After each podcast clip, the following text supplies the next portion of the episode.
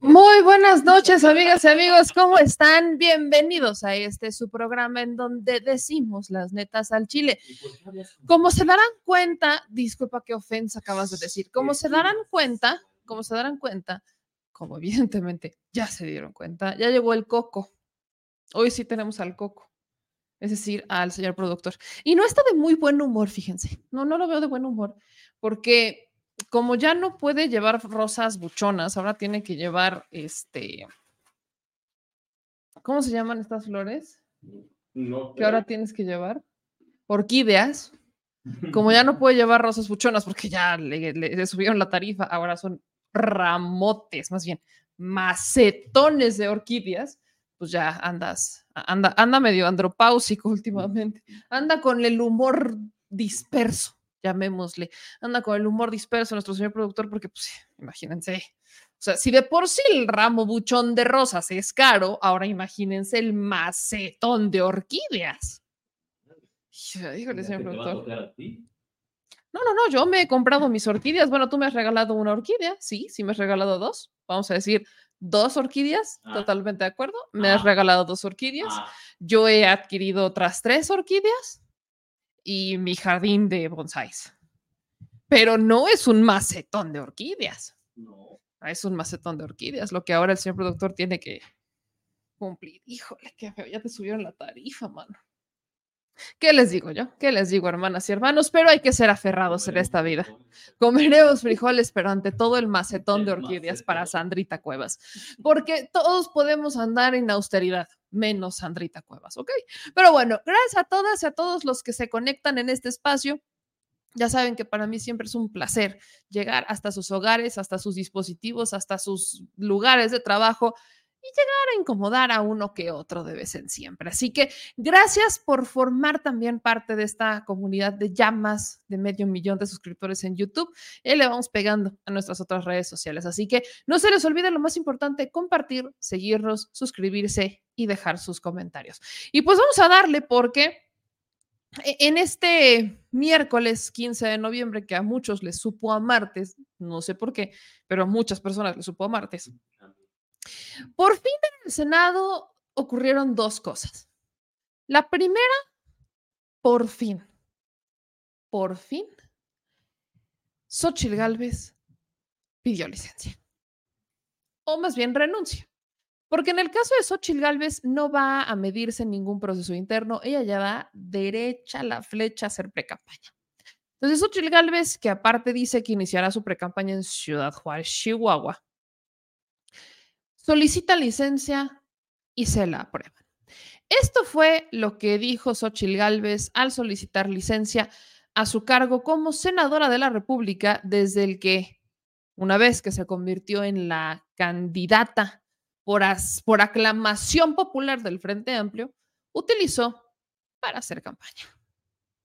Muchas gracias, Presidenta. Con su permiso. Con el orgullo del deber cumplido y con la frente en alto, quiero compartir un último mensaje desde esta honorable tribuna para todos ustedes. Hoy termino un ciclo de mi vida y debo decir que puse todo mi corazón y mi esfuerzo para cumplir a cabalidad mi encargo como senadora de la República. Quiero agradecer a las senadoras y senadores que en estos cinco años conformaron la mesa directiva y la Junta de Coordinación Política para cada periodo legislativo. Quiero hacer un especial agradecimiento al Grupo Parlamentario del PAN. Quisiera nombrarlos a cada uno de ustedes, pero en lo individual. Saben las historias que nos tocó construir en cada batalla que dimos en este recinto legislativo. Gracias a mi coordinador Julian Rementería, Alejandra Reynoso, mi vicecoordinadora, me llevo en el corazón su cariño, respaldo y el respeto a mi voto libre y razonado en cada iniciativa. Agradezco a cada uno de ustedes, compañeras y compañeros senadores de los diversos grupos parlamentarios por sus votos y sus argumentos. Hoy se sumaron dos iniciativas más en cuyo debate no podré participar, pero me parecen de vital importancia su discusión por el futuro de México. Estas iniciativas pretenden ponerle fin al presidencialismo y entrar a un concepto de gobiernos de coalición, donde los ciudadanos y donde los que estén al frente de poder puedan tener un México más incluyente, más democrático. Ahí se las encargo de corazón. Hago también un agradecimiento muy especial a las bancadas del PRI y del PRD y a sus coordinadores. Gracias por adoptarme y hacerme sentir acompañada y respaldada desde que asumí la responsabilidad del Frente Amplio por México. Gracias por su patriotismo para conformar ese bloque de contención que nos ayudó a evitar graves errores y consecuencias que desde mi punto de vista son desastrosas para este país. También mi reconocimiento por su solidaridad con México, a los grupos parlamentarios del Grupo Plural, muchas gracias al Grupo Plural, gracias. A Movimiento Ciudadano, siempre nos acompañamos en, varios debates y en varias causas. Sin su apoyo no hubiéramos ganado esas luchas por la defensa de México. Por supuesto, gracias también a las compañeras y compañeros de Morena, del Partido Verde, del Partido Encuentro Social. Saben que con muchas y muchos de ustedes tuvimos un gran entendimiento y diálogo a lo largo de esta legislatura. Así lo demostramos en algunas iniciativas de una servidora que salieron por unanimidad. Por supuesto, la reforma a la Ley Federal de Trabajos, para reconocer a las trabajadoras del hogar, la reforma constitucional en materia de justicia cívica. Sigo pensando que si no somos capaces de ordenar la calle, difícilmente vamos a ordenar el país. Y por supuesto, la reforma constitucional en materia de movilidad y las leyes secundarias de seguridad vial. También votamos juntos a favor de que los programas sociales estén garantizados en la Constitución. Ni un paso atrás, ni un peso atrás para apoyar a quienes más lo necesitan. Al contrario, hay que fortalecer estos programas sociales. La salud, la educación y el empleo bien pagado siguen siendo un privilegio en este país. Compañeras y compañeros de Morena, estoy segura que el próximo sexenio será en oposición, pero no seremos tan malos como ustedes lo fueron. Como yo sí me voy a portar muy bien con todos ustedes. Lo sé porque su gobierno Lo sé porque su gobierno desperdició la oportunidad y defraudó la confianza de mucha gente. No estuvieron a la altura de las circunstancias y cuando el pueblo de México más lo necesitó, no se tuvo la capacidad de respuesta. Eso es lo que está pasando en este momento con los compañeros de Guerrero. Sin embargo, aunque serán oposición, deben saber que en mí no cabe la revancha. Con el amor a México les extiendo desde ahora mi mano y mi disposición al diálogo digno y respetuoso México nos necesita a todos. Hoy me despido de este Senado de la República con orgullo y mirando a mi país, les digo, misión cumplida. Hoy, en esta última sesión del Senado, quiero hacer un llamado a la unidad de México. Dejemos atrás la confrontación y la polarización que tanto daño le han hecho a nuestro país. México no está bien, las cosas no marchan bien. Nuestro país está manchado de sangre y gritando por el abandono en la salud y en el campo. No hagamos oídos sordos ni volteemos la mirada a otro lado. México nos necesita poniendo lo mejor de cada uno de nosotros. Muchas gracias. Y después, vaya, ustedes escuchan que Xochitl Gálvez dice que Morena el próximo sexenio va a ser oposición, pero que no va a ser tan mala.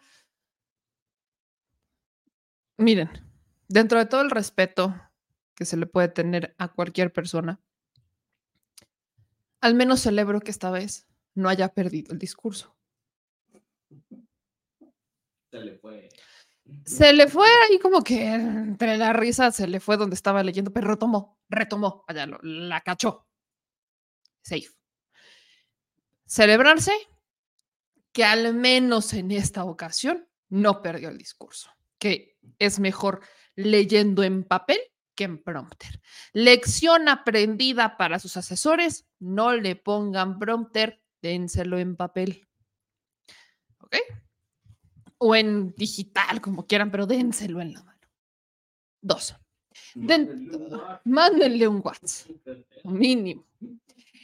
Mándenle ahí el acordeón, aunque sea.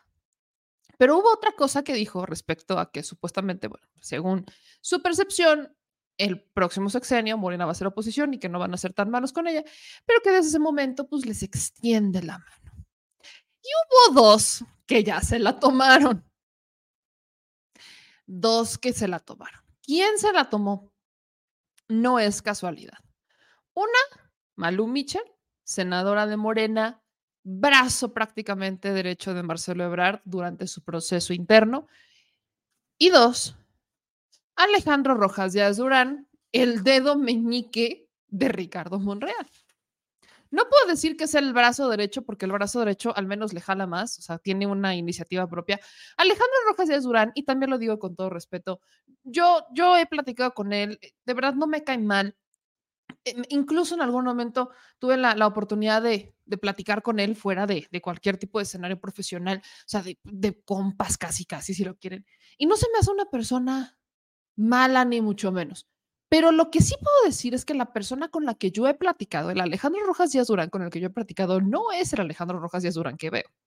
¿A qué voy? Alejandro Rojas Díaz Durán, en lo particular o como un independiente o como lo quieran ver, o sea, como individuo más bien, piensa de una manera, pero como dedo meñique de Monreal, actúa como el mini de Monreal. Entonces, es prácticamente una situación de muñeco de ventríloco. Monreal está aquí y este es Alejandro Rojas Díaz Durán. Yo soy Alejandro Rojas Díaz Durán. Chi, chi, chi. exacto. Entonces, ya, y esto siempre ha funcionado así, desde que Alejandro Rojas Díaz Durán está tan pegado con Ricardo Monreal, pues esto es, eso es un hecho. Alejandro Rojas Díaz Durán hace lo que dice Ricardo Monreal, que también Alejandro Rojas Díaz Durán y Monreal, pues terminan formando parte de la corriente de Marcelo Ebrard, aunque originalmente es la de Monreal. Entonces, estos dos senadores ya le tomaron la palabra a Xochitl. La llenaron de consejos y de, de aplausos. Miren, escuchen ustedes, por favor, eh, los consejos que le dan eh, estos dos senadores a Xochitl Galvez, eh, pues básicamente completamente fuera de lo que ya es respeto protocolo parlamentario, como lo quieran ver. ¿Cuál protocolo parlamentario? Esto fue, quítate que ahí te beso los pies, hermano dos comentarios. El primero, no dejes que nadie decida por ti en la campaña. Que nadie decida por ti. Tú eres firme, muy firme en tus decisiones. Pero a veces quienes nos rodean, eh, nos orientan, no, no, no, tú vas a ser la dueña de esa campaña, tu coordinadora de campaña. Es un consejo que te doy porque yo ya he tenido también algunas campañas. Y mantente, que no vamos acá, que sí vamos, sí vamos, porque me comprometí a estar ahí. Ese es el primer consejo. Y el segundo, o a lo mejor el segundo, el tercero, que sigas soñando, que sigas luchando, no dejes de hacerlo, no lo dejes de hacer. Tu empeño, tu trabajo, van a darte una gran satisfacción. Yo no te puedo decir que ganes, pero sí te puedo decir que des una buena batalla. Y sé, por lo que has demostrado aquí, que tienes convicciones y échale ganas. No dejes que el patriarcado se adueñe de tus decisiones. Yo sé lo que te dijo.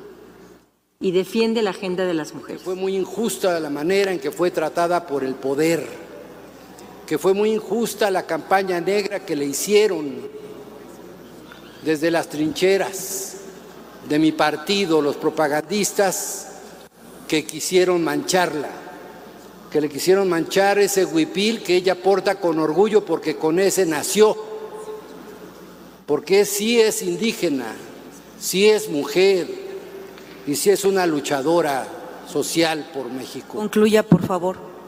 Por lo tanto, Xochitl a pesar de estas diferencias, fuimos, estoy seguro, grandes colegas. Y aunque pidan tiempo, tiempo tiene México y ya no tienen tiempo muchos otros de esperar.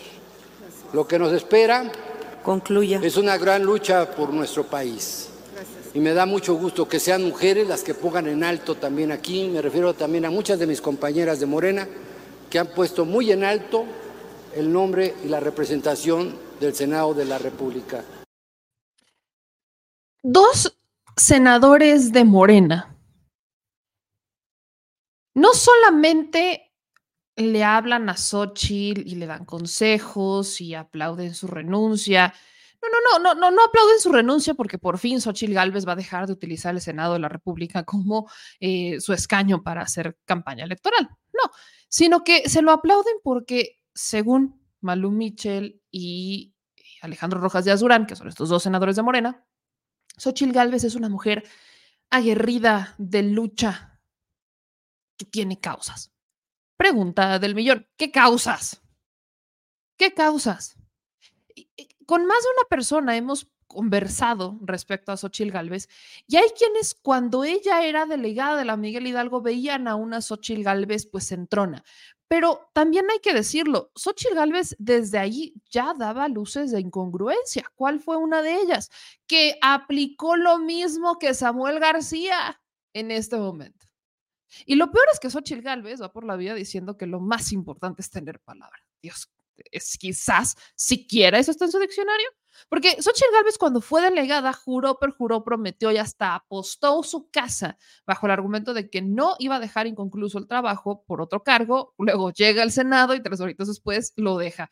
¿Y qué pasa con Xochitl Gálvez? Pierde su casa, ya sabemos la historia, Casi que digan, la perdió, la perdió, la perdió. No, porque vende esa casa a Mariana Gómez del Campo y luego en realidad nunca han hecho el cambio de propiedad, sigue apareciendo como su casa. Luego se compra un departamento, la famosa Casa Roja, ¿no? De más de 9, de millones, aunque vale más de 14, etcétera. Entonces, Xochitl Galvez, eso que digas palabra, palabra, palabra, híjole, ¿cómo la defiende? No.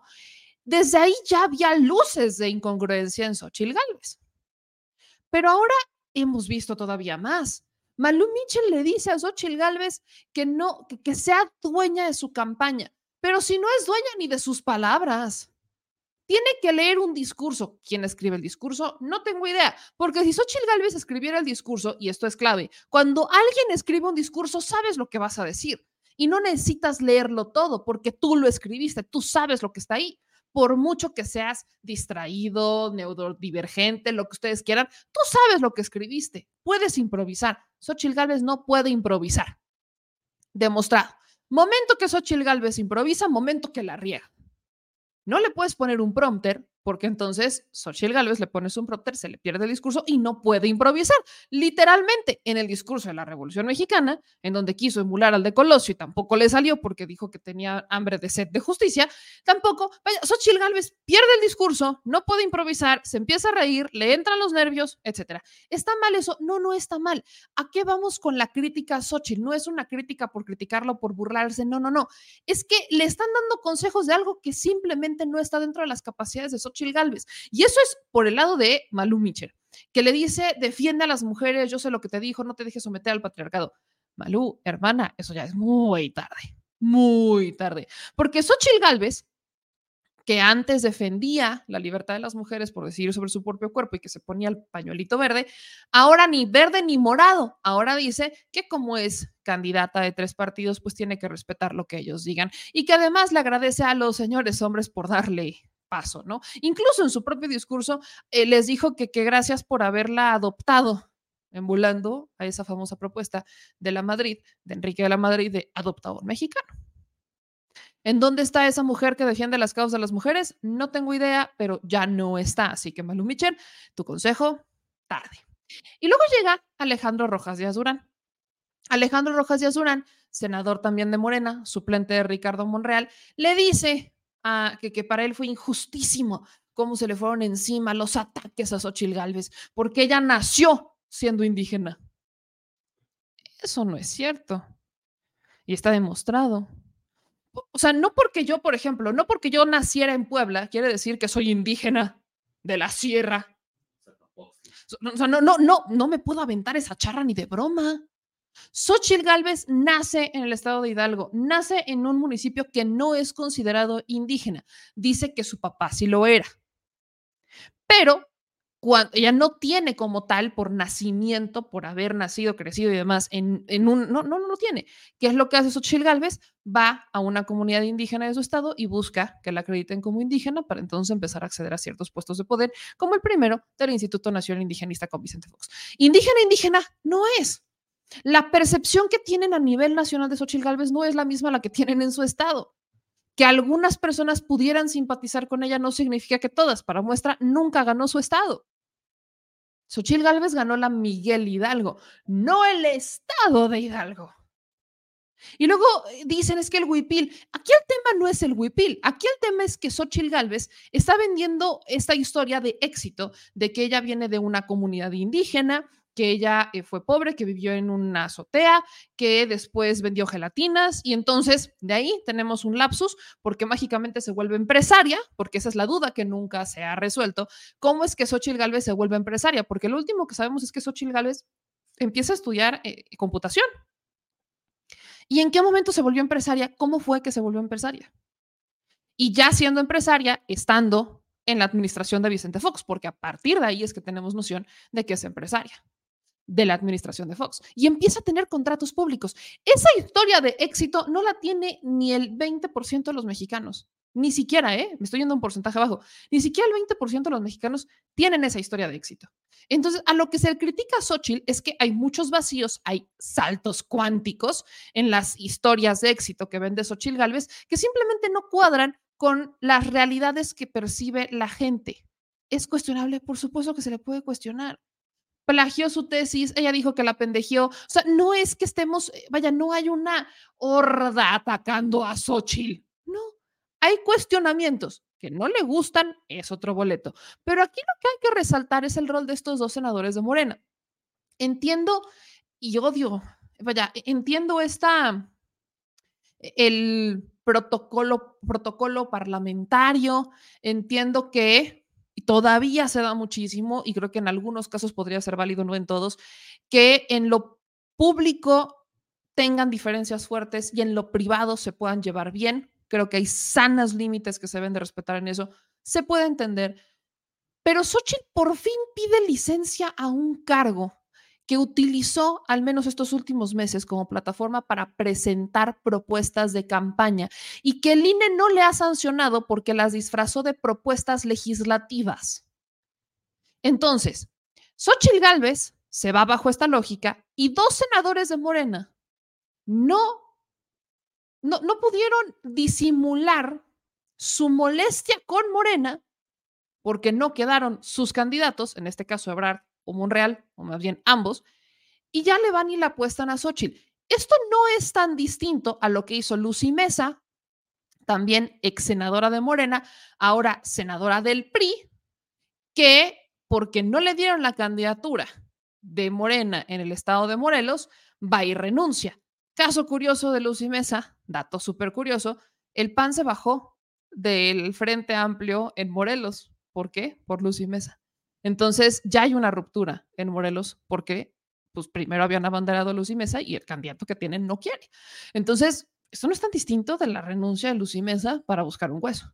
Esto tampoco es tan distinto de esta senadora que fue supuestamente disidente de Romero de Champs, que también renuncia a Morena y termina afiliándose al PRI, el partido que toda la vida apoyó y respaldó a Romero de Champs. ¿A qué le juegan? No lo sé. Una cosa es respeto y una cosa es el, vaya, insisto, el protocolo parlamentario y otra muy distinta lo que hacen estos dos senadores de Morena. Hay que tenerlos en la mira, sobre todo porque, vaya, pueden decir lo que quieran, están en total libertad y pueden hacer lo que quieran incluso, pero si traicionan un movimiento, si traicionan su partido, ¿qué esperan decirle al pueblo de México? ¿Con qué cuentas esperan rendir y cerrar su gestión en el Senado? Dicho eso, este no fue el único tema que se discutió en el Senado y donde también vamos a hablar de un par de incongruencias respecto a, pues a, a, a, Xochitl, ¿no? Vamos a, a decirlo. Miren, ahí les va uno. La renuncia de Saldívar. Por fin renuncia Saldívar, se la aceptan y le aprueban la renuncia. A estas alturas ya sabemos que la incongruencia del PAN fue quejarse de que Saldívar renunciara, pero votar a favor de su renuncia. ¿Por qué? Porque bajo la lógica panista van a tener una oportunidad de nombrar a un senador que responda a sus intereses cuando lo están disfrazando de independencia. Entonces, ya renuncia Saldívar y es Olga Sánchez Cordero, ministra en retiro, que desde el Senado, que ahora es senadora de Morena, presenta pues el dictamen y pone un par de temas sobre la mesa diciendo que uno, si bien la renuncia de los ministros de la Suprema es por causa grave, no hay como tal una lista de causas graves que puedan estar debidamente reguladas o asignadas como para decir, pues es que esta es la causa grave y Saldívar no cumple. Entonces, al no existirlas, queda a completa interpretación si es grave o no es grave. Vamos a escuchar lo que dijo Olga Sánchez Cordero para poner en contexto la renuncia de Saldívar. Honorable Asamblea, el día de hoy la Comisión de Justicia de este Honorable Senado de la República somete a la consideración de esta soberanía el dictamen con punto de acuerdo relativo a la renuncia del ciudadano Arturo Saldívar Lelo de la Rea como ministro de la Suprema Corte de Justicia de la Nación. Al respecto, este producto legislativo tiene por objeto el estudio y análisis de la comunicación que realiza el señor licenciado Andrés Manuel López Obrador, presidente constitucional de los Estados Unidos mexicanos, que contiene la aceptación que ha hecho en ejercicio de la facultad que tiene conferida en los artículos 89, fracción decimoctava y 98, párrafo tercero de la Constitución Federal, respecto de la renuncia del ciudadano Arturo Saldívar Lelo de la Rea al, al, cargo de ministro de la Suprema Corte de Justicia de la Nación, así como la propuesta de resolución que se plantea en el punto resolutivo en relación a que se cuenta con las condiciones para que este Senado de la República ejerza la facultad prevista en los artículos 76, fracción octava, 89, fracción décimo octava y 98, párrafo tercero de la Constitución Política de los Estados Unidos Mexicanos. En ese sentido, tenemos que los preceptos constitucionales en cita disponen que las renuncias de los ministros de la Suprema Corte de Justicia solamente procederán por causas graves, las cuales serán sometidas al Ejecutivo Federal y si éste las acepta, las enviará para su aprobación al Senado de la República. Ahora bien, el texto constitucional, del texto constitucional se desprende que el constituyente federal no estableció un catálogo de causales graves para la procedencia de las renuncias de los ministros de la Suprema Corte de Justicia, por lo que las mismas quedan al arbitrio de la calificativa para, para tal efecto realice tanto el ministro en su renuncia como lo hizo como el titular del Ejecutivo Federal, lo cual queda de manifiesto mediante su aceptación o no. En consecuencia, tenemos que el ciudadano Arturo Saldívar Lelo de la Rea, a través de su escrito de fecha 7 de noviembre del 2023, sometió a consideración del ciudadano presidente de los Estados Unidos mexicanos la causa que motivó su renuncia al cargo en observancia al primer elemento estipulado por la Constitución. El segundo elemento a saber es si el titular del Ejecutivo Federal, después de la calificativa que realice a la causal que le fue sometida a su consideración, concluye que es suficientemente grave para aceptarla o no, siendo que en el caso concreto, el señor presidente de los Estados Unidos mexicanos, a través de la comunicación de fecha 8 de noviembre del 2023, expresó de manera indubitable su aceptación a la renuncia presentada por el ciudadano Arturo Saldívar Lelo de la Rea, al tiempo que dio cumplimiento al último requisito señalado en el texto constitucional, en el sentido de que una vez que sea aceptada la renuncia, esta será enviada para su aprobación al Honorable Senado de la República. Es así que, conforme a los parámetros establecidos en la Constitución Federal, podemos colegir que no se puede obligar a un individuo para permanecer en un cargo público, aún en contra de su voluntad, en virtud de que de obligarse a que se mantenga propiciaría y generaría un ambiente en el que se verían seriamente afectados los principios constitucionales que deben regir para todo juzgador, especialmente en este ámbito jurisdiccional.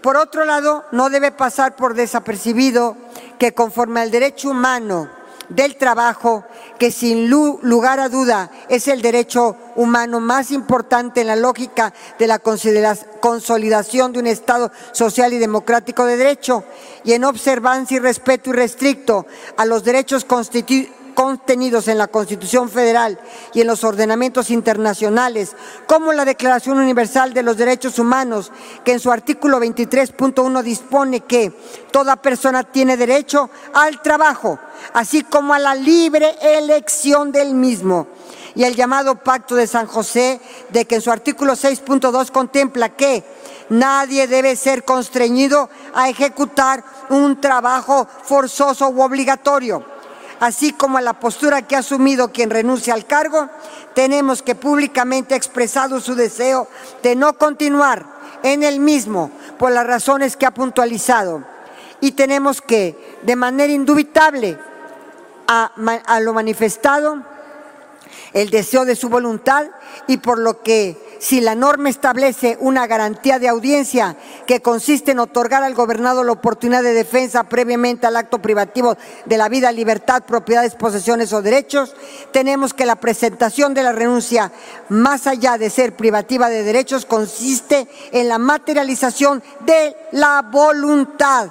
En consecuencia, la Comisión de Justicia propone someter a la consideración de esta soberanía que existen las condiciones necesarias para que este Senado de la República apruebe la renuncia que presenta el ciudadano Arturo Saldívar Lelo de la REA al cargo de ministro de la Suprema Corte de Justicia de la Nación, la cual queda a su consideración.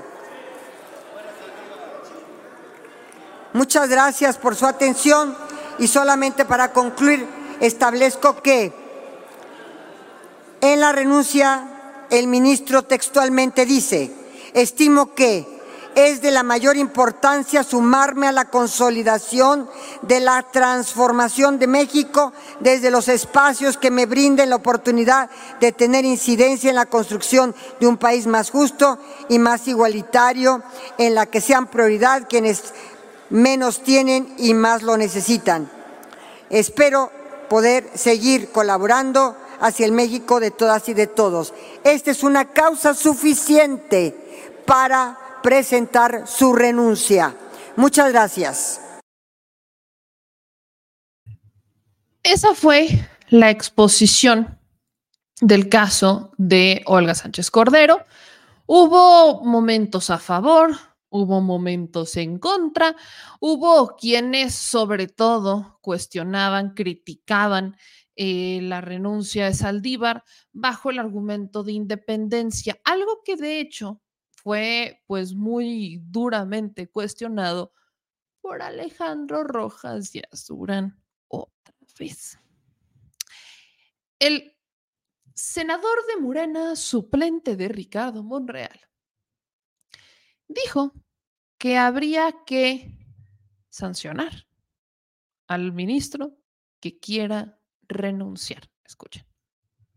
Saludo a los estudiantes de Derecho que están aquí y también a los jóvenes y a las jóvenes que nos están viendo, porque hoy lo que, en lo que estamos es precisamente en una lección de cómo se debe respetar la Constitución.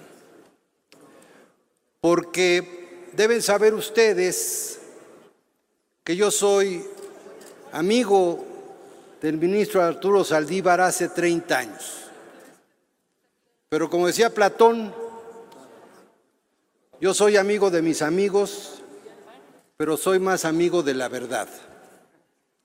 Y la verdad es que esta renuncia del ministro Arturo Saldívar viola la Constitución en el artículo 98 porque no hay ninguna causa grave. Lo gravísimo es que también violó el artículo 101 constitucional que señala que ningún ministro, magistrado o juez en ningún caso puede desempeñar ninguna función o encargo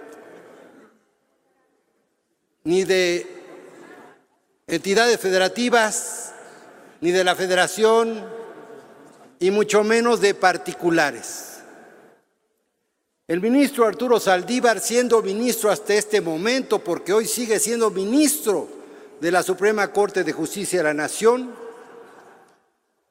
se quitó la toga y se puso el chaleco de mi partido de Morena. Y el artículo 101 constitucional señala en el último párrafo que debiera ser sancionado porque aceptó colaborar y le encargaron la reforma judicial del próximo sexenio. Eso es gravísimo. El ministro Arturo Saldívar debe ser sancionado como señala el artículo 101 constitucional y debe retirársele el cargo, porque dice que la sanción debe ser retirarle el cargo, no brindarle la renuncia, no aceptarla. Y debe ser sancionado quitándole las prestaciones, los beneficios y su pensión. Esa es la sanción que amerita la violación constitucional que el hoy ministro que solicita renuncia está haciendo. La constitución no es un trapo para estarla pisando. La constitución no es papel arrugado que se puede echar un bote de basura. La constitución es la expresión más importante, sublime, del acuerdo por la nación. Ahí está, como decía Mariano Otero, el acuerdo en lo fundamental, en lo que todos los mexicanos estamos por defender. Y nosotros juramos como legisladores cumplir y hacer cumplir la Constitución, por lo que no puede ser aprobada esta renuncia y sí solicitarle al Poder Judicial de la Federación que sea sancionado. Porque el objetivo de esta renuncia, que es lo más grave, eso sí es gravísimo, es que la pretensión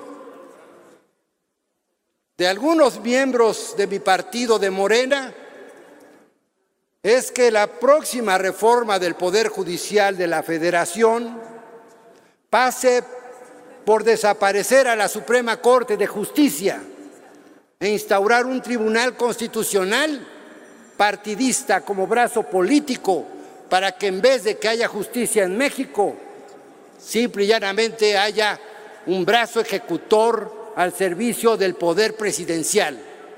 Y eso es una ruptura al orden constitucional y es una afrenta a las instituciones de la República. Yo solamente le recuerdo a todos los legisladores y legisladoras que estamos aquí para defender la Constitución. Respetar la Constitución es respetar al pueblo de México Respetar la Constitución es respetar a las instituciones de la República. Respetar la Constitución es respetarnos a nosotros mismos. Y respetar a la Constitución es respetar a la nación.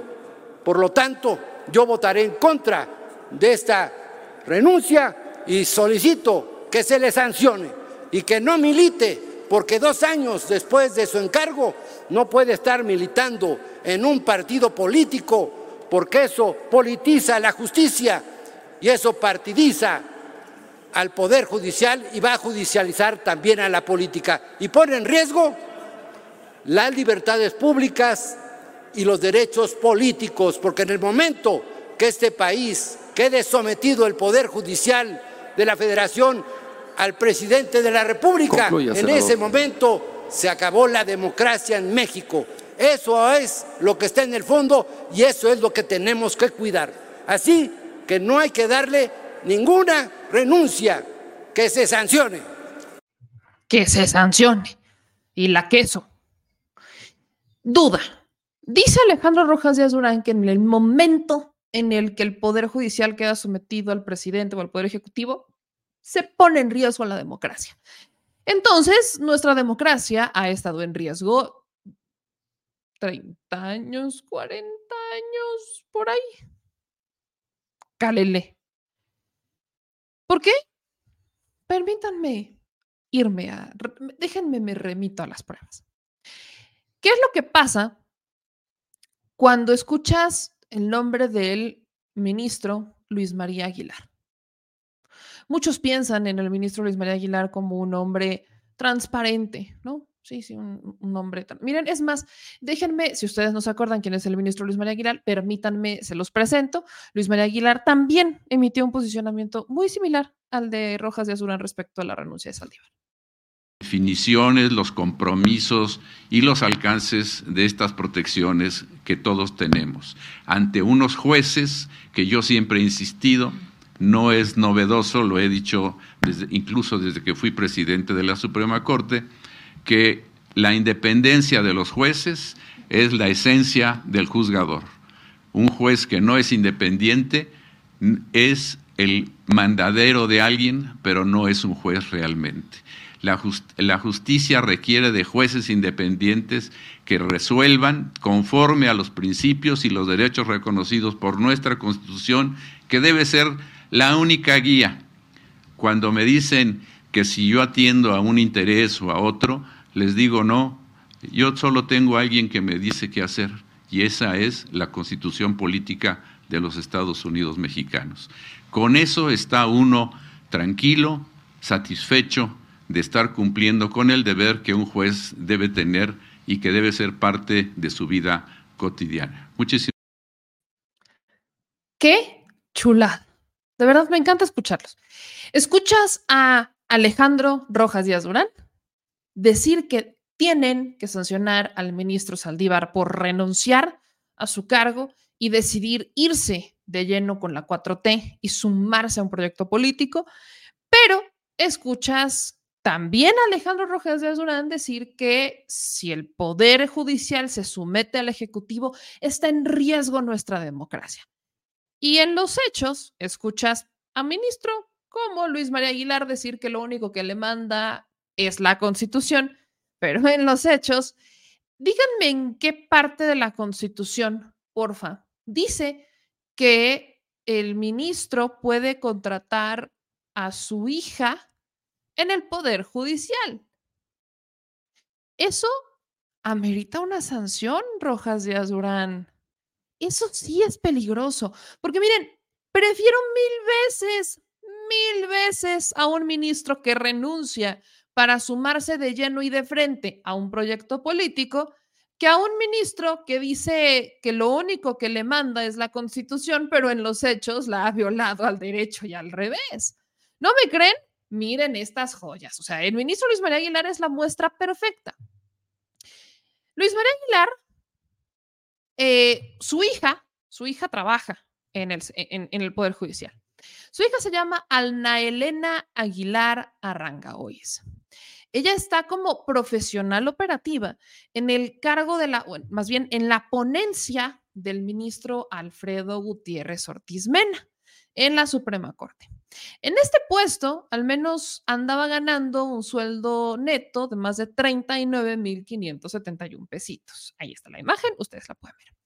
Pero ¿acaso Ana Elena Aguilar es abogada? No, como ustedes van a creer. Ana Elena es cirujana dentista. Sí, ella se tituló de la Universidad Nacional Autónoma de México en el 98 y esa es la única cédula profesional que tiene.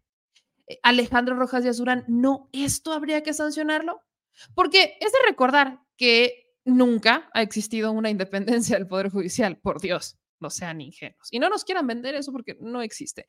Esa famosa eh, independencia, ese famoso principio de ingratitud que tanto pregonan en las clases de derecho, no existe en realidad, porque para vuestra ahí está Norma Lucía Piña. Norma Lucía Piña no tenía razón de estar en la Suprema Corte, ni siquiera de entrar, porque fue la peor evaluada, evaluada del tribunal colegiado. Ella estaba en el décimo tribunal fue la peor evaluada, la que tenía más expedientes pendientes. ¿Por qué entró?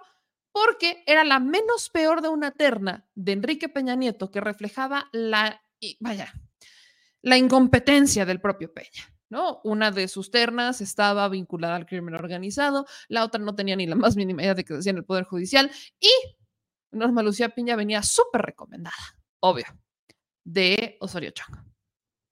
¿Qué hace ahí? ¿Es realmente independiente? Yo no lo veo. En el caso de Luis María Aguilar, él estuvo, eh, él, sale de la administración de Felipe Calderón y cada que ha podido ha votado hacia los intereses o conforme a los intereses del propio Felipe Calderón, que hoy por hoy siguen existiendo, como echar atrás plan B, como echar atrás reformas. Ahí están. ¿Cuándo existieron los principios de ingratitud en el Poder Judicial? Uno, Saldívar, porque también sale de la administración de Calderón y él sí fue ingrato a Felipe cuando vota en contra de las resoluciones impuestas por Calderón en el caso ABC y sale amenazado. En donde también existió el principio de ingratitud con Andrés Manuel.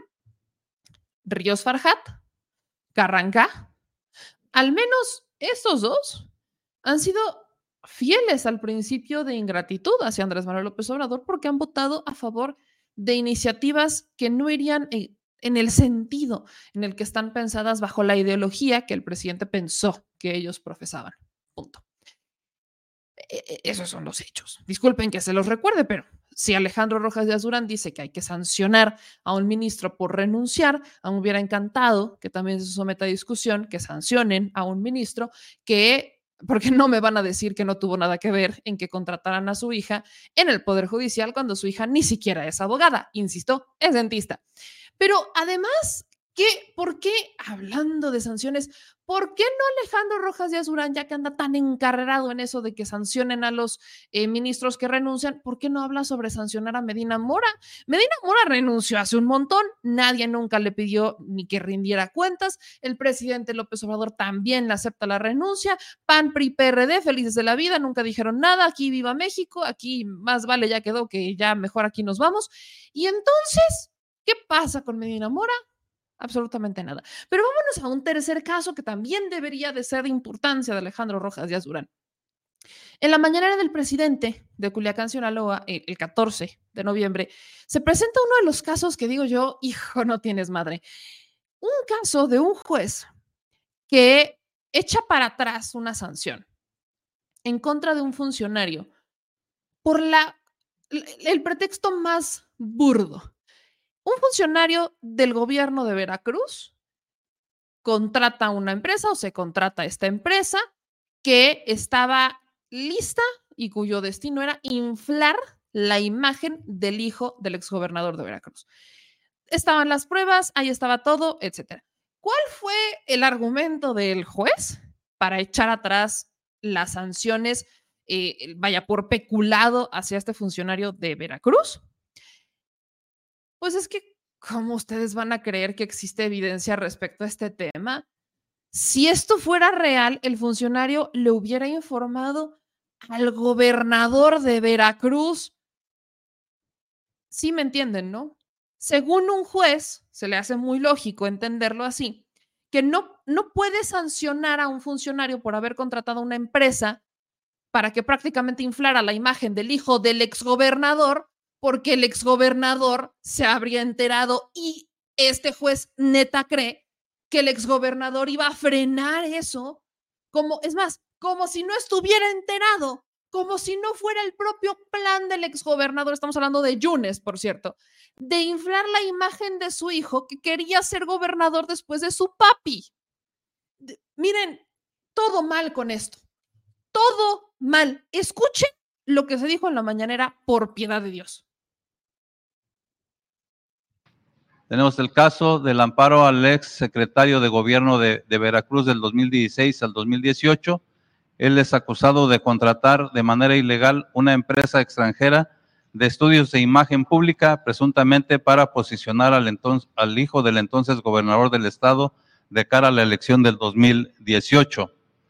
El 12 de junio del 2023, el juez Fermín Santiago Santiago otorgó el amparo a Rogelio N para dejar insubsistente el acto de vinculación a proceso decretado en su contra en diciembre del 2022 por los delitos de peculado, equiparado y ejercicio indebido del servicio público. El juez eh, ordenó al juez de control dictar la no vinculación por falta de elementos para procesar. El juez Santiago, Santiago señaló que no puede considerarse que las solicitudes de pago realizadas por Rogelio N fueron arbitrarias o sin fundamento legal, ya que de haber sido el caso, se hubiera tenido que informar al gobernador del estado, lo cual no ocurrió, por lo que no se determinó detrimento en el patrimonio del estado. Esta resolución después fue confirmada por mayoría de votos por los magistrados del primer tribunal colegiado en materia penal del séptimo circuito. Aunque aquí fue dos votos a favor y el juez Martín Soto Ortiz en contra. Adelante.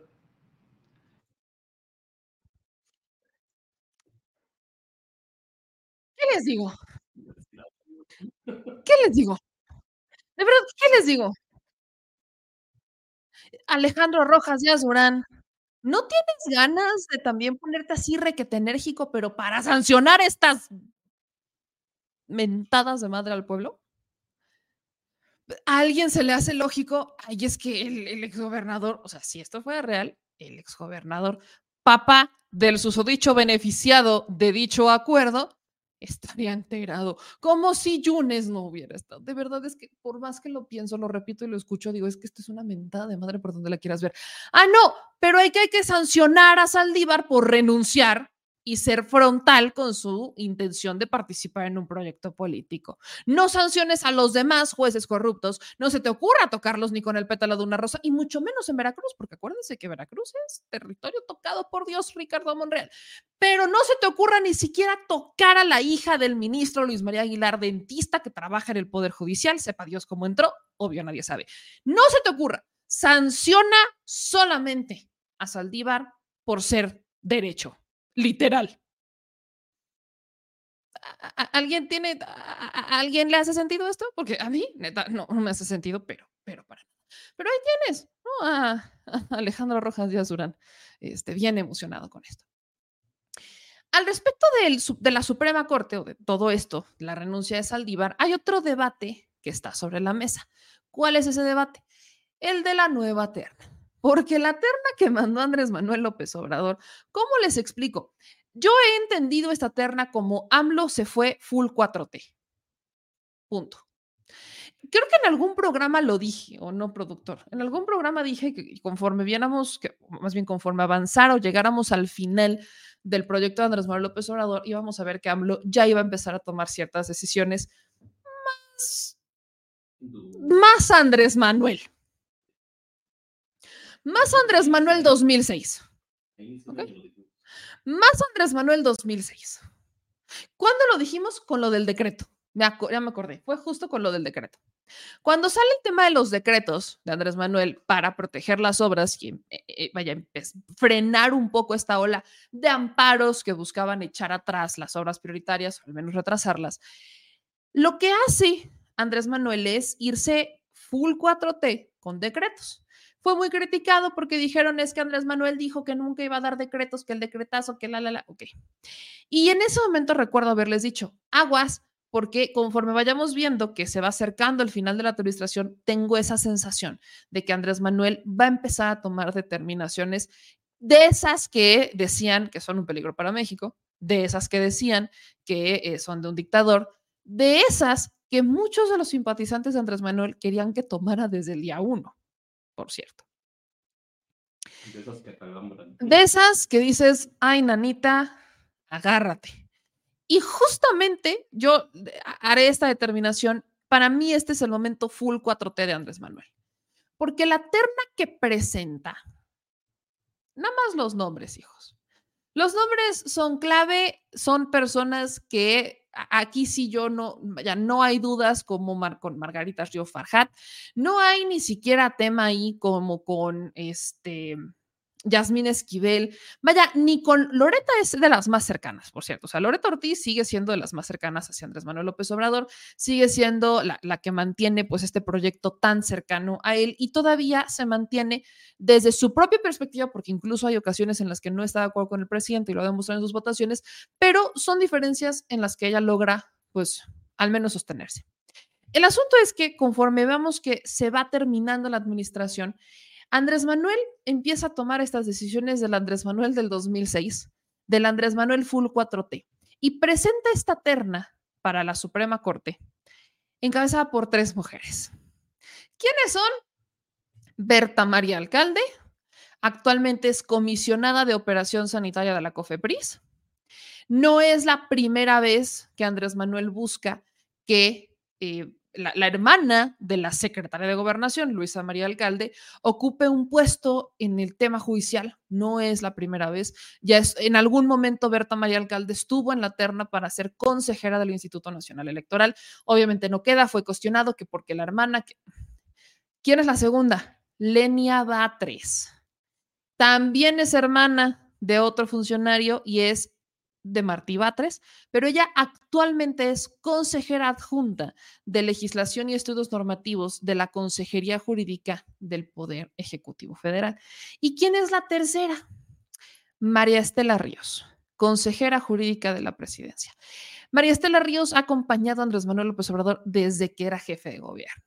O sea, estamos hablando de tres mujeres que van a full 4T, que tienen una ideología muy cercana a Morena, que tienen una ideología muy cercana a Andrés Manuel López Obrador.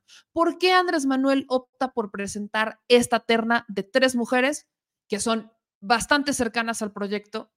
Evidentemente, porque ya vio que eso de andar metiendo gente, que puede que sí, pero que puede que no, resulta no, y, y entiéndase de esta manera porque sé que lo que voy a decir es muy polémico, no no perjudicial para él como Andrés Manuel, porque pues él ya se va, ya, está a punto de irse, cada vez faltan menos días, menos meses, ya está en su recta final, sino para el proyecto, para la visión, para la transformación de México. Y no es que esta sea una guerra frontal en contra de la Suprema como institución, no es que se quiera atentar contra la independencia de la Suprema, no, es que hay que transformar el Poder Judicial. El Poder Judicial no es independiente, nunca ha sido independiente.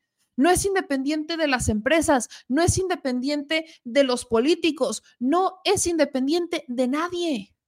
Y mientras no busques un poder judicial que más allá de su independencia de los otros poderes sea de verdad independiente, pero responsable con el pueblo de México al que le debe tanta justicia, entonces no llevamos absolutamente a nada.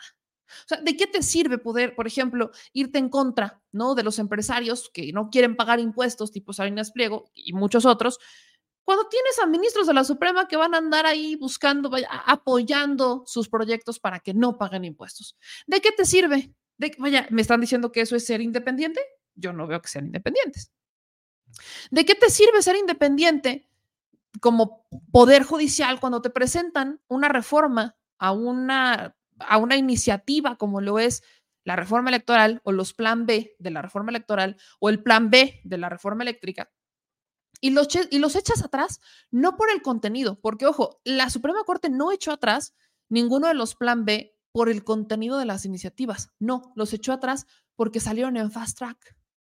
¿Cuántas veces no han sacado iniciativas en fast track? Vaya, la famosa iniciativa de Peña que nos regala los gasolinazos en enero de 2017 fue en fast track. N cantidad de iniciativas se han determinado en fast track, se han negociado, se han, se han decidido hacer las discusiones de ciertas iniciativas cuando hay eventos que distraen al pueblo como mundiales, eventos deportivos o conciertos, para que salga en fast track y el pueblo esté disperso, concentrado en otra cosa. Y nunca había la Suprema Corte echar atrás una iniciativa hasta este momento. Entonces, ¿de qué independencia realmente me hablan? En realidad no existe. ¿Qué es lo que acá pasa?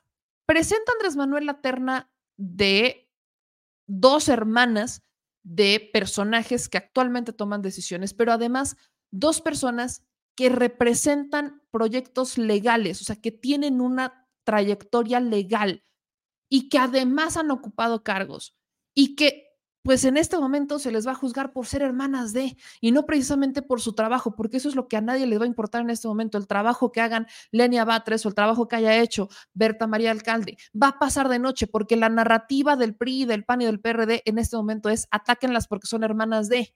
En el caso de María Estela Ríos, ¿qué es lo que van a buscar? Atáquenla porque toda la vida ha estado con Andrés Manuel. Entonces la narrativa es Andrés Manuel no quiere una independencia del Poder Judicial. No sean ilusos, nunca ha existido esa independencia del Poder Judicial. Y con todo, todo, creo que Loreta Ortiz es el gran ejemplo de cómo sí se puede ser independiente al Poder Ejecutivo y el Poder Judicial, desde el Poder Judicial. Porque aunque ella es muy cercana al presidente, ella estuvo en Morena, ella participa en, la, en los consejos de paz al inicio de esta administración, Roberto Ortiz ha votado en cosas con las que simplemente no está de acuerdo con Andrés Manuel y aún así se ha mantenido fiel al proyecto y a su ideología. Para transformar el Poder Judicial necesitas transformar a quienes entregan el Poder Judicial. Entonces, la iniciativa o la terna que manda AMLO deja, deja obviamente muy molestos a los del PRI-PAN-PRD porque con la renuncia de Saldívar, que todos la criticaron, pero la votan a favor, esperaban poner a alguien para entonces tumbar todos los proyectos, tener un voto más, porque hasta este momento, ¿qué es lo que ha impedido que en verdad exista este famoso golpe blando del que tanto se habla? No el famoso, también el lofer. ¿Qué es lo que lo ha impedido? Que no hay suficientes votos. No que obtengan una mayoría de votos a favor del proyecto, sino que no hay suficientes votos para tumbar los proyectos, que no es lo mismo. Entonces, el PAN, PRI y el PRD está deseoso porque ellos pongan a la siguiente persona que ocuparía el cargo que deja Saldívar ahora que renuncia, con la esperanza de que esa persona tumbe los proyectos con los votos suficientes, ahora sí, para echarlos atrás. Y ahí va mi pregunta de nuevo. ¿No que quieren alguien que sea independiente? Si realmente quisieran independencia, estarían buscando el mejor perfil no al que les haga el mandado en el Poder Judicial, como lo está haciendo Piña o como lo han hecho otros. Entonces, esto de la independencia aplica la de la independencia cuando te acomoda, porque cuando no, no es independiente y hasta se te olvida. Para muestra, escuchen lo que dijo Damián Cepeda, el senador, respecto a la terna que manda Andrés Manuel López Obrador para suplir a Saldívar. Simplemente llamar la atención a lo que acaba de suceder. En esta misma sesión se le aprobó la renuncia al ministro Saldívar, que una y otra vez dijimos que le estaba haciendo el trabajo al presidente para poder hacerse un dominio de la Corte, y hoy llega esta terna acá, en este momento, proponiendo a tres personas indudablemente incondicionales del presidente de la República. Y es, y es una pena. Más allá de, otra vez, yo no le voy a faltar el respeto a nadie, pero sin duda alguna, la característica que fue el centro del debate de hoy, que es la independencia, no se cubre. Estamos hablando de la consejera jurídica actual, del presidente que por cierto está incapacitada legalmente para ser ministra, porque si no se acuerdan, hicieron una reforma a la ley orgánica y le dieron nivel de secretaría a la Consejería Jurídica. Y no puede un secretario ser nombrado ministro o ministra de la Corte. Pero viene también la viceconsejera, viceconsejera, exdiputada, miembro fundadora de Morena, que seguramente tiene una amplia trayectoria política en Morena. Y como referencia, que no define, pero como referencia, hermana de jefe de gobierno. Y por otro lado, otra funcionaria, ex funcionaria jurídica de la Secretaría de Seguridad Pública, actualmente funcionaria del gobierno federal y como referencia, que tampoco la define, pero como referencia, nada más para tener una idea de qué estamos hablando, hermana de la Secretaria de Gobernación. Esa es la terna que propone el presidente de la República. Yo respeto al ser humano a la máxima expresión. Serán tratadas con respeto, cuando menos de mi parte acá.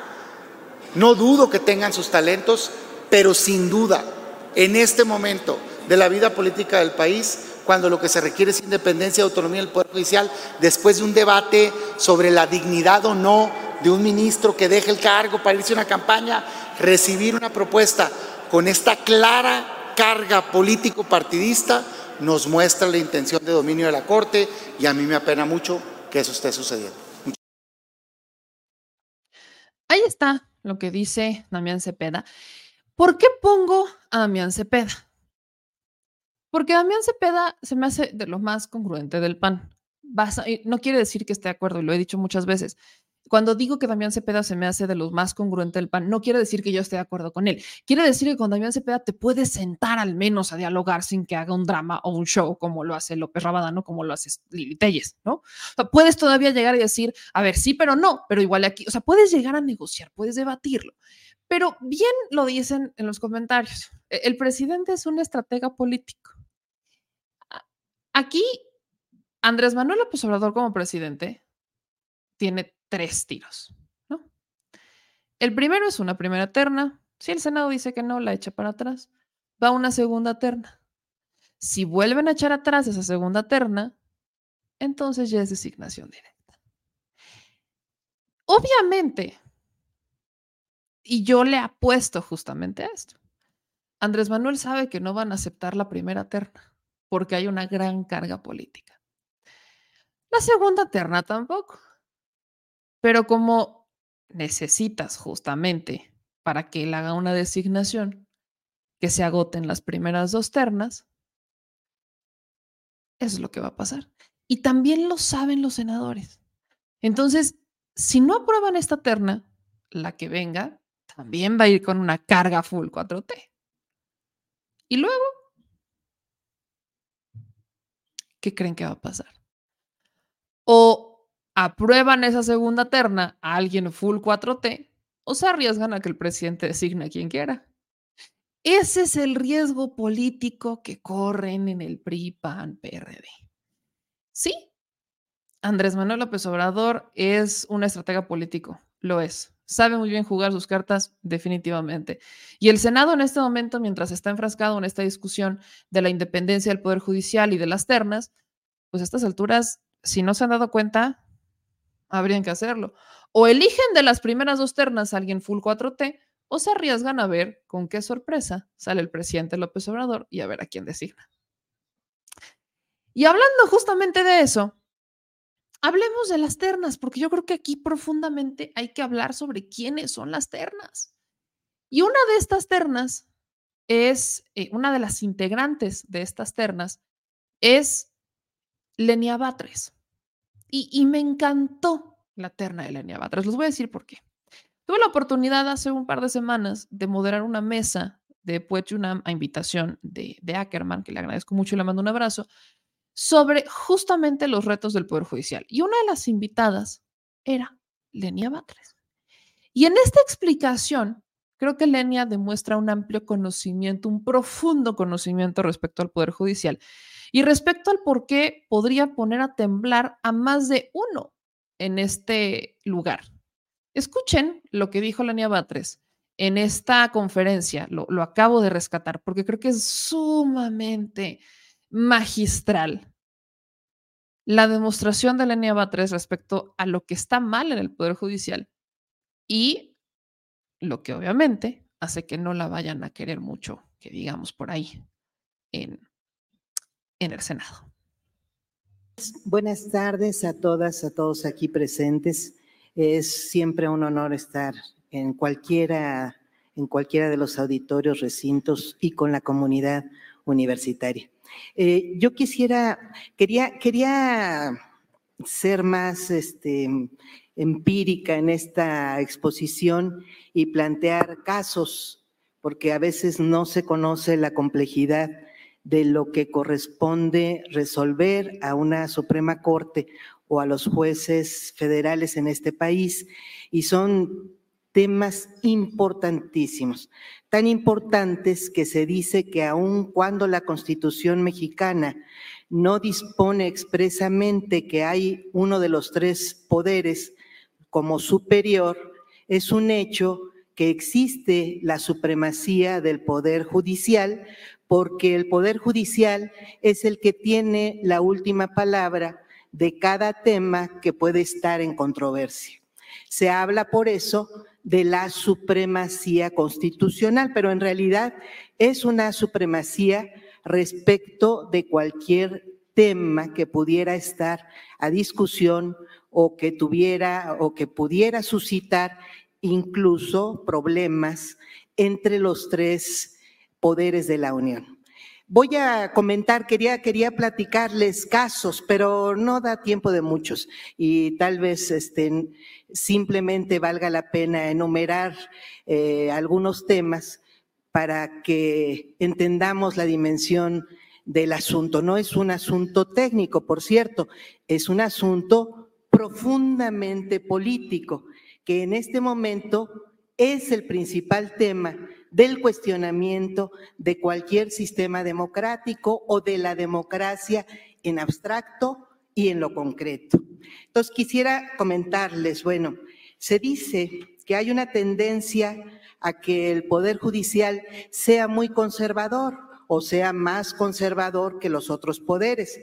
Eh, no es precisamente una tendencia, eh, pero en el caso mexicano, porque no siempre sucede así, y es más, hay poderes judiciales que en algunos países han hecho justicia a problemáticas históricas de impunidad o han hecho honor a eh, transiciones democráticas que salen de dictaduras y logran hacer justicia contra regímenes profundamente autoritarios, represivos, violadores de derechos humanos. Bueno, el caso mexicano obviamente no es ese, y aquí lo que tenemos, si no una tendencia, pues es una regularidad.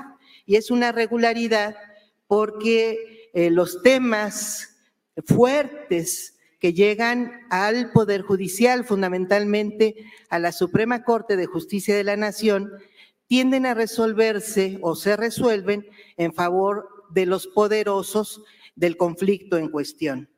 Y Miren, intenté hacer una lista, pero son listas interminables. El presidente menciona de repente algunos casos que son famosos, ¿no?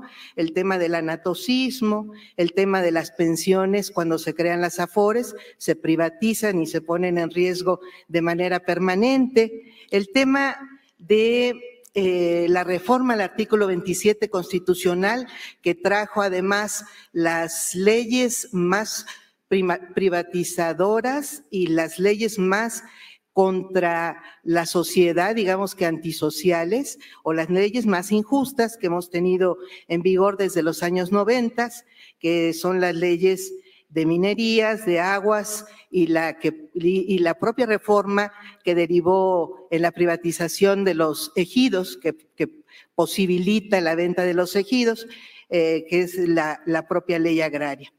Eh, tenemos eh, que la Corte ha liberado eh, a posibles responsables de la masacre de Acteal, de, este, decidió que quedara impune la represión en Atenco, se metió en favor de quien cuestionaba o quien pretendía que se le entregara un predio enorme en, la alcaldía Iztapalapa, se metió a eh, a, decidir que en favor de este supuesto propietario que nunca tuvo escrituras. Eh, validó hace pocas semanas la liberación de responsables también probables en el caso de Ayotzinapa. Eh, nunca aceptó poner en cuestionamiento el tema de aguas blancas. En el caso de Oaxaca, simple y llanamente, lo dejó pasar, la, aquella, aquella gran represión que mandó a la cárcel a muchos activistas sociales. Eh, cuando estuvo en cuestionamiento el tema de la cooperativa Pascual, eh, que se le pretendía eh, ayudar para, como parte de una política de economía social, tenía un predio, resolvió la Corte en favor de los probables eh, propietarios de ese predio que ya ocupaba la cooperativa, eh, no obstante que estaba intentándose expropiar y pagar para que justamente el, propietario eh, no tuviera que desplazar la instalación de la cooperativa. Eh, hace cosas que hace de repente unos trapecios eh, que no tienen nada que ver con la lógica, ni jurídica, ni, ni lógica, lógica, la que por lo menos entendemos el grueso de los mortales, eh, como esto de decidir que un Raúl Salinas es responsable de un delito, cumple su sentencia y le devuelve el dinero motivo del delito bueno, eh, ese caso, por cierto, no es el único. Estamos llenos de los poquitos casos que llegan a juzgarse en materia de corrupción. Esa es una regularidad, por cierto. Eh, está en cuestionamiento en Estados Unidos eh, el exsecretario de Seguridad Pública García Luna y asegura de inmediato un juez devolverle el dinero, no vaya a ser que lo, que lo determinen responsable y tengan que no devolverle el dinero, ¿verdad? Entonces, hay, hay que, y dicen que eso es defender derechos humanos, eh, etcétera, etcétera, etcétera. El listado es amplio, es, es bien amplio. Yo simplemente quiero comentar caso propaganda gubernamental, que es poco conocido. Se reforma la Constitución en 2007 junto con una gran reforma electoral, básicamente consensada, y entra en la Constitución un tema que era una demanda importantísima de la sociedad, que es que deje de pagarse con dinero público propaganda a favor de candidatos. Se prohíbe la compra por los partidos políticos de propaganda electoral en los medios de comunicación. ¿Para qué? ¿Por qué? Porque esta, esta regla que era de mercado libre, pues dejaba en condiciones de absoluta inequidad a quienes quisieran participar en una contienda electoral y era obvio que iba a ganar quien tuviera dinero, pues para tener spots de tele, como llegó a ver en momentos este, escandalosísimos de nuestra historia electoral reciente. Y era además también, pues probable y además muy fácil que se pudieran levantar campañas negras contra candidatos específicos que a su vez no pudieran contrarrestar esas campañas, como sucedió en la elección pronunciadamente, en varias elecciones, pero pronunciadamente en la elección de 2006. Bueno, se acepta el Congreso de la Unión vota y mete esta eh, norma en la Constitución, artículo 134, prohibiendo la propaganda gubernamental durante las campañas electorales. Pero de repente, todo venía sucediendo que la Corte tenía, perdón, el Tribunal Electoral del Poder Judicial de la Federación tenía un solo criterio de aplicación respecto a la propaganda gubernamental. Es más, había hasta sentencias, decenas, cientos de sentencias recurrentes donde decía que propaganda gubernamental era aquella que se pagaba en los medios de comunicación. Entonces, lo que estaba prohibido era que las personas pagaran con dinero del erario propaganda, por eso propaganda gubernamental, con imágenes de personas o con temas distintos a lo que podía determinarse como de interés público. Y por eso se dejó que solamente durante los tiempos de campaña pudiera haber propaganda en materia de salud y en materia de educación y en materia de protección civil. Bueno, reforma 2006, Pasan 2007, 8, 9, 10, 11, 12, hasta 2018, 2019. En 2019, partidos políticos someten al criterio del Tribunal Electoral la conferencia eh, del presidente que, que realiza en las mañanas, mejor conocida como la mañanera. Y de repente el Tribunal Electoral decide que propaganda gubernamental no es propaganda pagada donde aparezcan posibles candidatos, servidores públicos que después van a ser candidatos. Decide que propaganda gubernamental es todo aquello que haga un servidor público. Y entonces dice, porque hay, hay una sentencia que lo dice, no traigo aquí este, la, la cita textual, pero resuelve que los servidores públicos son un gasto de la nación, luego entonces toda declaración que realicen es propaganda gubernamental, porque le cuesta a la nación. Y entonces, bueno, eso simple y llanamente es insostenible porque entonces ningún servidor público podríamos hablar, pensar, este, movernos porque ya no somos personas, somos eh, lo que le dicen algunas, algunos eh, o identifican como capital humano, propiedad de alguien. Entonces ya no tenemos libertad de expresión, de pensamiento, ni podemos participar en ningún debate con ningún criterio. Y entonces quisieron, quisieron ejercerlo. Es más, definió el Tribunal Electoral lo que era la propaganda gubernamental y ponen textualmente declaraciones.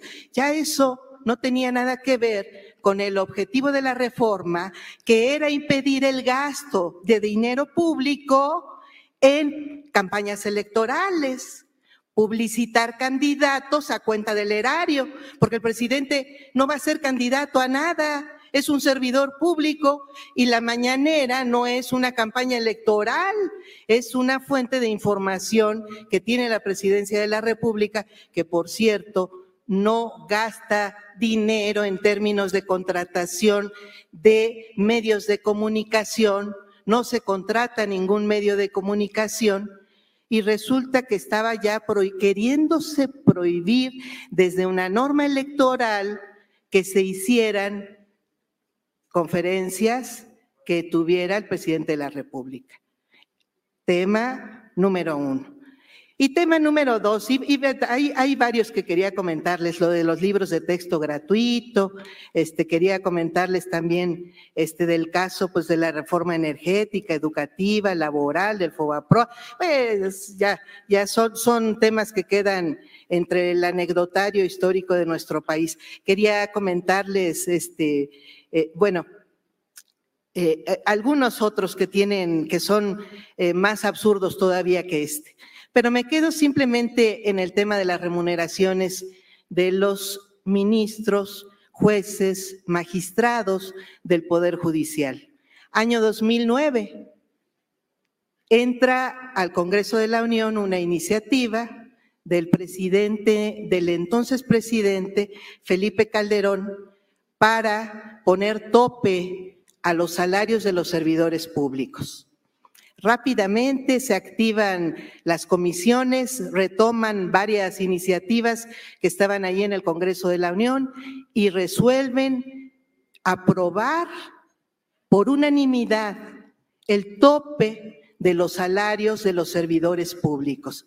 Y el tope que es muy discutido, había propuestas de que el tope fuera una cantidad de salarios mínimos, había otras propuestas de que fueran montos actualizables conforme a la inflación, eh, pero no, pues deciden que el tope sea el salario del presidente de la República. 2009. Llega noviembre de 2009 y el entonces presidente de la República propone subirle a prácticamente todos, menos los servidores del Poder Judicial, propone subirles algunos hasta más del doble el salario porque él se lo duplica. Ganaba cerca de 150 y tantos mil, pero entonces va a ganar casi 300 mil pesos de 2009 a 2010. Enero de 2010 entra en vigor la reforma. entra en vigor no con el salario tope que aprobaron los legisladores, que era de 150 y tantos mil pesos, sino con el nuevo salario que pone el presidente Felipe Calderón, que aprueba el Congreso de la Unión, bueno, la Cámara de Diputados, que va a ser de casi 300 mil pesos. Todos se suben, además parecía que, lo, que era consigna, los que no tengan este salario, súbanselo, es, es una instrucción y sube los salarios de todo el poder ejecutivo, del poder legislativo, y se queda más o menos igual, estaba en realidad un poquito más alto el salario de los ministros de la Suprema Corte, pero se quedan por ahí. El salario, me estoy refiriendo al salario neto, obviamente. El bruto es más alto, el bruto llegaba a casi 500 mil pesos sin prestaciones, sin todas estas que han enlistado en las últimas semanas de que gozan los ministros de la Suprema Corte. Ya ven, e, eso es un poco nada más sobre Elenia Batres, ciertas posturas que tiene respecto al Poder Judicial y que obviamente no agradan al interior del mismo. A ver qué pasa y hagan sus apuestas. O es la primera terna, o es alguien de la segunda, o es la designación del presidente. Y vámonos al tema de la magistrada Ociel Baena. Las investigaciones siguen, pero no siguen. ¿A qué quiero llegar?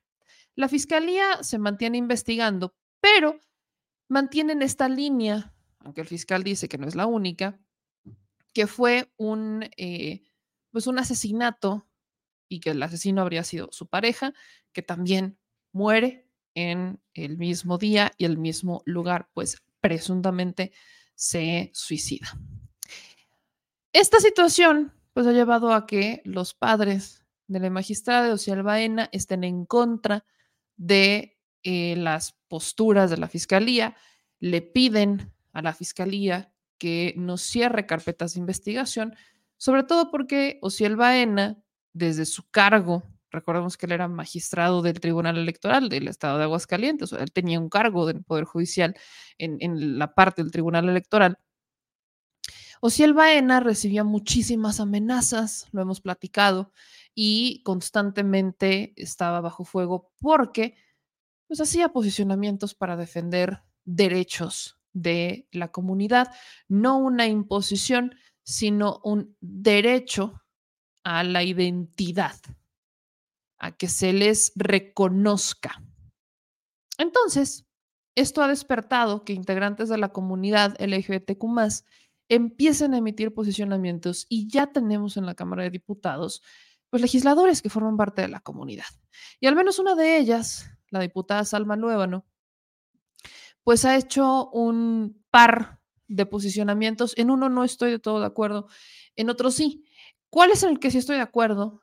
Eh, le piden que pues, sea la Fiscalía General de la República la que atraiga el caso de Ociel Baena, porque no comparten los hallazgos hasta este momento y tampoco confían en la Fiscalía de Le Magistrade.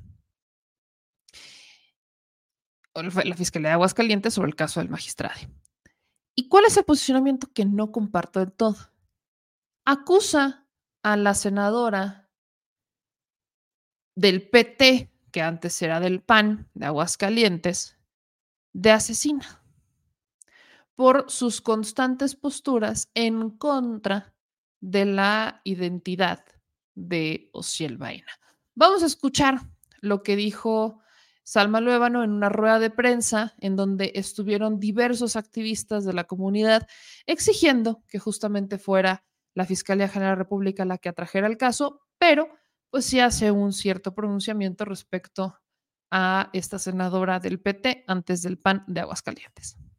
Senadora Marta Márquez, sí, a la senadora Marta Márquez que le hizo, le hizo la vida imposible y que amenazó y que estuvo buscando la manera de denunciarlo de un modo o del otro, logrando que uno de su equipo, de sus compañeros, de ella, de la senadora Marta Márquez, denunciara a nuestro hermano Ociel Baena de acoso sexual, lo que realmente era una mentira. He descubierto que es un grupo, un grupo de aliados, entre ellos un grupo de maldad, un grupo criminal, como lo he dicho. Y este grupo criminal, en este grupo criminal también está el fiscal de la ciudad, eh, del estado de Aguascalientes, el fiscal Figueroa, que como lo señalé ayer y lo seguiré señalando, es una mierda este fiscal. Este fiscal se ha prestado a todos los caprichos, a toda la maldad de la senadora Marta Márquez, logrando, logrando este crimen, este crimen, porque este es un crimen. No vamos a permitir que es, es, es lo que ellos han querido y han estado manejando, que es un crimen pasional. Jamás, no lo vamos a permitir, porque si algo tenía la senadora Marta Márquez con nuestro hermano Osel Baena era que quería su espacio.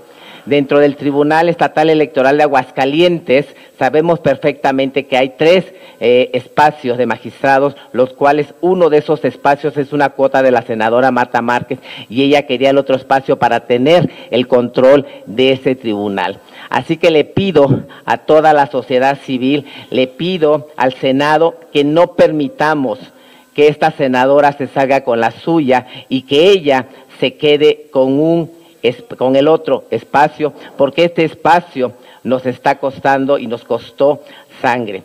Así que levanto la voz haciendo esta denuncia pública ante ustedes, los medios, ante todas estas colectivas y decirles a la familia de Ociel, como se lo dije en su momento, a mi familia, porque Ociel es mi hermana, decirle que no pararé hasta que se haga justicia, justicia para Ociel, porque eso es lo que realmente queremos.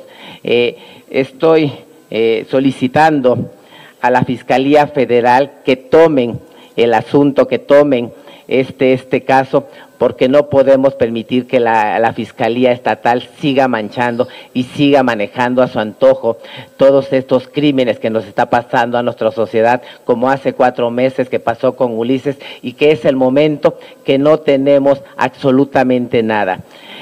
Hay que mencionar que los discursos de odio son crímenes de odio.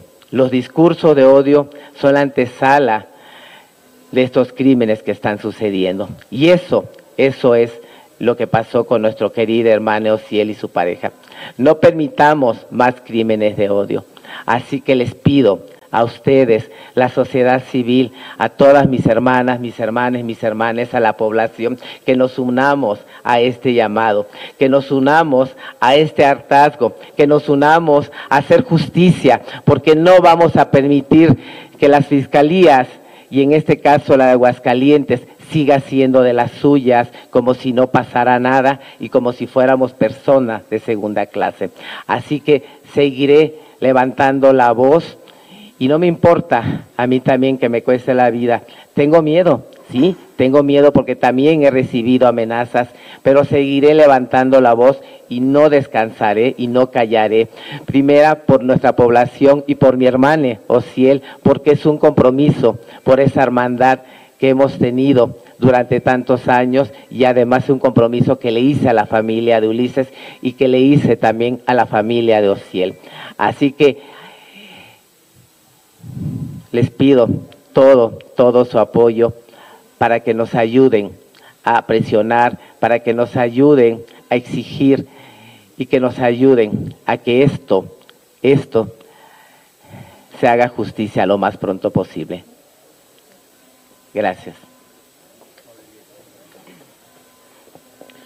Muy, muy buenas, eh, muy buenos días todas, todos y todes. Eh, pues es lamentable eh, que estemos aquí el día de hoy. Nos solidarizamos, por supuesto, desde las organizaciones de la sociedad civil, de las cuales formamos parte, y desde los activismos diversos contra este asesinato, contra este crimen de odio, en un país que no sistematiza, que no contabiliza, que no previene, que no atiende ni siquiera la discriminación. Tenemos un Consejo Nacional de Prevención de la Discriminación ausente. Tenemos fiscalías estatales que se toman el poder de concluir casos en 24 horas, cuando se trata de un caso emblemático para las poblaciones de la diversidad sexual y de género, en uno de los países, desgraciadamente, que encabezan el listado de países más peligrosos contra las personas defensoras de derechos humanos y contra las personas, nosotras, nosotros, nosotres, que formamos parte de la diversidad sexual y de género, que solamente por ejercer nuestro derecho y nuestra libertad de ser y resistir, nos asesinan, nos violentan, nos discriminan, nos excluyen. Y todo eso, como bien acaba de decir la diputada, tiene un inicio. Es el discurso de odio, el discurso de odio que a la fecha ha quedado impune, a pesar de ser un delito porque el discurso de odio, disfrazado a veces erróneamente de libertad de expresión, es discriminación. Y en este país la discriminación debe atenderse como un delito como lo prevén las normatividades eh, en vigor. Lamentable el actuar de la Fiscalía de Aguascalientes, haber resuelto un caso en 24 horas o haberse posicionado sobre un caso en tres horas, manipulando pruebas, violando la, normatividad, violando eh, los principios incluso a los cuales está comprometido el Estado mexicano para las poblaciones de la diversidad sexual y de género. Y les voy a dar un ejemplo.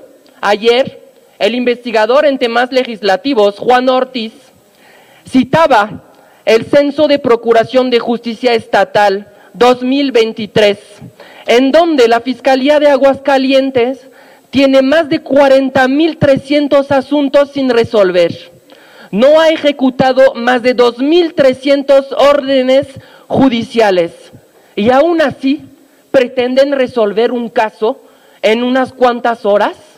¿Eso es lo que vamos a creer? ¿Vamos a regresar a los años 70 cuando el Estado hablaba de crimen pasional para disfrazar y esconder los crímenes de odio? Este llamado va para la sociedad este llamado no solo va para las poblaciones de la diversidad sexual y de género, porque eso le puede pasar a tu hija, a tu hijo, a tu hija o a tus amistades, que todos los días estamos en la calle solamente viviendo nuestra libertad o luchando por la igualdad. Aquí no venimos a exigir privilegios, aquí venimos a pedir derechos y hoy especialmente venimos a exigir justicia para Ociel, justicia para Dorian, justicia para Ulises y para todas esas personas que asesinaron y que hoy el Estado mexicano no reconoce. La Fiscalía General de la República tiene hoy una gran responsabilidad, a nivel nacional, por supuesto, pero a nivel internacional. Y es el último llamado que hago. Llamo a todos los medios de comunicación a tratar la noticia con respeto, con lenguaje incluyente, aunque les cueste trabajo y aunque les duela a algunas personas. Pero el lenguaje incluyente no mata, el discurso de odio sí. Y ojalá medios de comunicación nos ayuden a que esta noticia se haga internacional. Ya ha empezado, ya el país publicaba eh, ayer un artículo excelente con discurso incluyente. Les invito a hacer lo mismo. Les necesitamos medios de comunicación, les necesitamos población de México y población del mundo que luchamos por la paz y por vivir en libertad, por nuestra libertad de ser. Muchas gracias. Tenemos dos preguntas. Ale Velázquez de YAG participa también.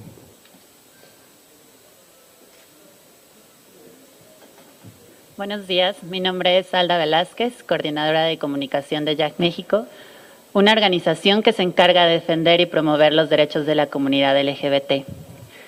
Hoy tengo el honor de representar a mi organización en esta importante rueda de prensa convocada por la diputada Salma.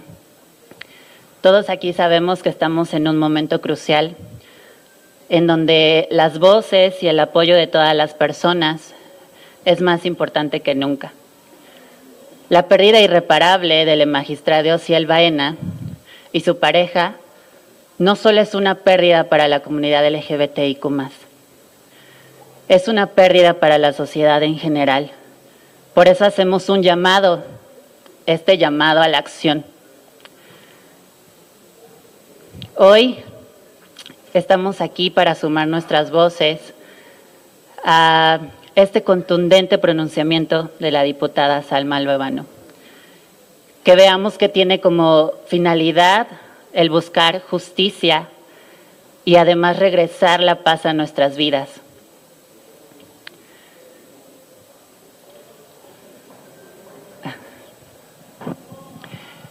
Refrendamos nuestro compromiso en la búsqueda de justicia sin discriminación. Para le magistrado Ciel y para Dorian. Muchas gracias. Pues ahí está el posicionamiento de YAG, que también, eh, YAG es esta organización que de hecho es eh, una asociación civil dedicada a proteger a, vaya, incluso buscan defender, proteger, que se vaya generando una conciencia respecto a la identidad, a la diversidad y demás. Entonces, lo que podemos ver en cuanto a los avances de la investigación, pues es que básicamente está congelada la, investigación. Lo que no está congelado, pues es una, una, serie de posicionamientos de la comunidad en donde pues están exigiendo que la Fiscalía General de la República sea la que a partir de este momento tome el caso de Ociel Baena Saucedo como propio yo, vaya, ustedes saben muy bien, mis seguidores saben muy bien lo que yo pienso de la Fiscalía General de la República. La Fiscalía General de la República ya retomó el caso de eh, Fernanda y de Devani. Cuéntenme. ¿Alguien sabe qué ha pasado? Absolutamente nada. Miren, con esto no quiero decir que la Fiscalía de Aguascalientes está haciendo un excelente papel. No. Incluso habría que ver. Esto acaba de pasar dos días me acaban de pasar dos días. Yo he sido muy clara en cuanto a mis posicionamientos. Creo que la fiscalía se posicionó muy rápido respecto al caso de Ociel. Y es triste porque las fiscalías, cuando tienen casos tan em, públicos y en donde hay mucha presión, no saben qué hacer. Y eso no solo va para las fiscalías, eh, va en general para políticos, etcétera, funcionarios, no saben qué hacer cuando tienen la presión mediática encima, no saben hasta dónde, hasta dónde no ceder ante la prensa. Entonces llega un momento en el que eh, empiezan a hablar de más y cuando ya empiezan a llegar a determinaciones, lo primero que dijeron se les viene encima. ¿Por qué? Porque la prensa por supuesto que va a estar encima y va a estar atrás hasta que le digas algo. A la prensa no le interesa si está, si es legal que digas algo o no de una investigación. Eso no le interesa a la prensa. La prensa lo que quiere es que hables. Tú como autoridad, que se supone que sí sabes qué decir y qué no decir para no perjudicar una investigación, teóricamente te limitas en ciertas declaraciones y puedes ser tajante en algunas. En este caso vimos que primero, lo primero que dicen los elementos, porque ni siquiera fue el fiscal, los integrantes o los policías investigadores de, los peritos de la fiscalía es que fue un crimen pasional y que se habrían matado entre ellos. Lo siguiente que dice ya al siguiente día el fiscal es que no, que a Ociel Baena lo encuentran con eh, más de 20 heridas en el cuerpo y que lo habrían matado a él y presuntamente su pareja se habría matado después. Todo lo dejan en presuntamente. ¿Y por qué? Y ahí es donde yo dejaré en veremos lo que pasa con el fiscal de Aguascalientes, porque el propio fiscal ha dicho que no van a cerrar la investigación y que además están recopilando toda la información respecto a las amenazas que había recibido Ociel Baena para no descartar ninguna línea de investigación. El propio gobierno federal ha emitido posicionamiento al respecto desde la Secretaría de Gobernación, desde la Secretaría de Seguridad, pidiendo a la Fiscalía que no cierre la carpeta de investigación y que investiguen todo con una perspectiva justamente de género, de diversidad, con la identidad de género. ¿Cuál es la bronca aquí? Que tristemente en México los crímenes pasionales ha sido la eterna justificación de las fiscalías cuando tienen casos complicados. Cada que asesinan a una mujer trans es que fue crimen pasional. Hombre trans, crimen pasional. Incluso no hace muchos años, cuando asesinaban a una mujer, crimen pasional, porque no querían decir feminicidios.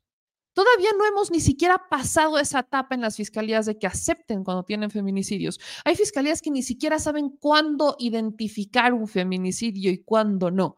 Todavía ni siquiera pasamos esto y tenemos este tipo de asesinatos, este tipo de muertes de personas de la comunidad LGBTQ que son constantemente atacadas. Para muestra, vean los comentarios. Hoy están mucho más leves que los de ayer, la neta. Pero con todo y todo, la cantidad de odio que reciben personas que tienen una identidad distinta a la impuesta por la sociedad o a la que tradicionalmente conocemos es gigantesca.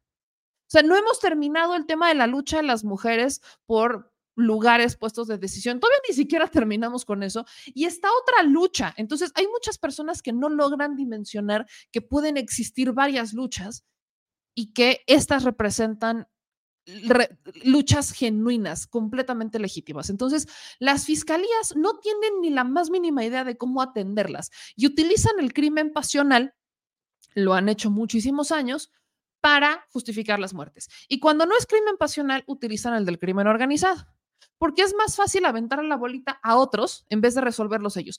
Ese es el miedo que existe en torno a la Fiscalía de Aguascalientes. Es el miedo que existe en torno a el, término de crimen pasional. Que está descartado, no, yo no lo descartaría, no, no se puede descartar, sobre todo porque en los hallazgos, según la fiscalía, presuntamente eh, Dorian Nieves, pareja de magistrade, estaba, salió positivo a metanfetaminas. Uno no sabe qué pasó. Entonces, ese es el miedo que existe y eso lo entiendo. Pero de ahí a decir que la Fiscalía General de la República es garantía de que va a ser un mejor trabajo que la de Aguascalientes, ahí sí no estoy de acuerdo. ¿Por qué? Porque ni siquiera ha podido con los de las mujeres. Ahora, este es todavía más fresco. En el caso de Devani y en el caso de Ariadna Fernanda. Son dos casos que fueron extremadamente polémicos, en donde hubo una pésima práctica de los funcionarios de las fiscalías, en donde incluso intentaron justificar sus errores ocultando información, etcétera, etcétera, y mancharon las escenas del crimen, mancharon la imagen de las víctimas. O sea, fueron casos que cuando ya llegan a la Fiscalía General de la República, ya traes encima una cantidad de mala información, de malos procesos que resulta complicado también armar un caso. Eso lo puedo entender, pero teóricamente uno piensa que la Fiscalía General de la República tiene más elementos que las de los estados. Y hasta este momento, con al menos estos dos casos de feminicidios, no ha podido. ¿Quién me garantiza que en este momento vamos a lograr algo diferente con el caso de Ociel Baena? Absolutamente nada. Entonces, ahí está la petición por parte de este grupo, que es YAG México, de la diputada eh, Sandra Luevano, que es del grupo parlamentario de Morena, por cierto, y que obviamente pues está buscando que se haga justicia. Y aquí un poco del posicionamiento, porque aquellos seguramente no lo vieron, que emite el gobierno federal, el gobierno del presidente López Obrador a través de la Secretaría de Gobernación. Eh, el día de ayer eh, ocurrieron hechos en Aguascalientes que lamentamos profundamente. Nos referimos al fallecimiento de eh, la magistrada Ociel Baena, quien fue una persona activista, promotora y defensora de los derechos humanos de la comunidad LGBTIQ, y quien eh, desde su función se encargó de promover también los derechos eh, electorales de todas y de todos eh, de los habitantes de la sociedad de Aguascalientes. Como saben, eh, fue la primera persona en México en tener su INE, pasaporte y títulos académicos con el género no binario. Y eso es un mérito que atesora toda la comunidad LGBTIQ. Eh, y aunque estos lamentables eventos corresponden al fuero común, como ustedes saben. Hemos estado atentos por instrucciones eh, del señor presidente y del Gabinete de Seguridad respecto al seguimiento de, la investigación que está realizando la Fiscalía del Estado eh, correspondiente al hallazgo del cuerpo sin vida de la magistrade y de una persona más. Eh, Existe coordinación, hemos estado en, comunicación con ellos y vamos a prestar eh, todo el apoyo que sea necesario si así lo requiere. Decir también que es muy importante no descartar ninguna línea de investigación en este caso. Este es un caso relevante para nosotros, no solamente eh, por el activismo que llevaba a cabo eh, Le Magistrade, sino también porque el gobierno de México, el gobierno de la República, tiene una convicción de que todos los eh, delitos o posibles o las conductas con apariencia de delitos se investiguen, se esclarezcan los hechos y en su caso se sancione a los responsables. Y en este caso hacer un llamado eh, muy fuerte para que sea aplicado con toda eh, la amplitud del protocolo homologado de investigación por delitos cometidos en contra de la comunidad LGBTIQ+,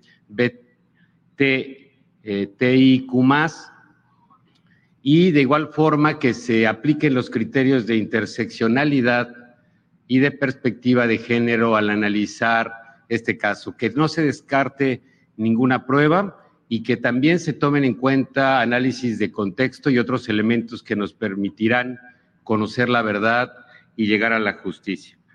Eh, refrendar que estamos en toda la disposición desde la Secretaría de Gobernación y desde, en particular desde la Subsecretaría de Derechos Humanos, Población y Migración, para apoyar en todo los, eh, lo que corresponda. Mencionar también que eh, aunque el, el, magistrado no era parte del mecanismo de protección a periodistas y defensores de derechos humanos del gobierno de México, sí contaba, eh, según sabemos, con medidas de protección por parte del gobierno del Estado.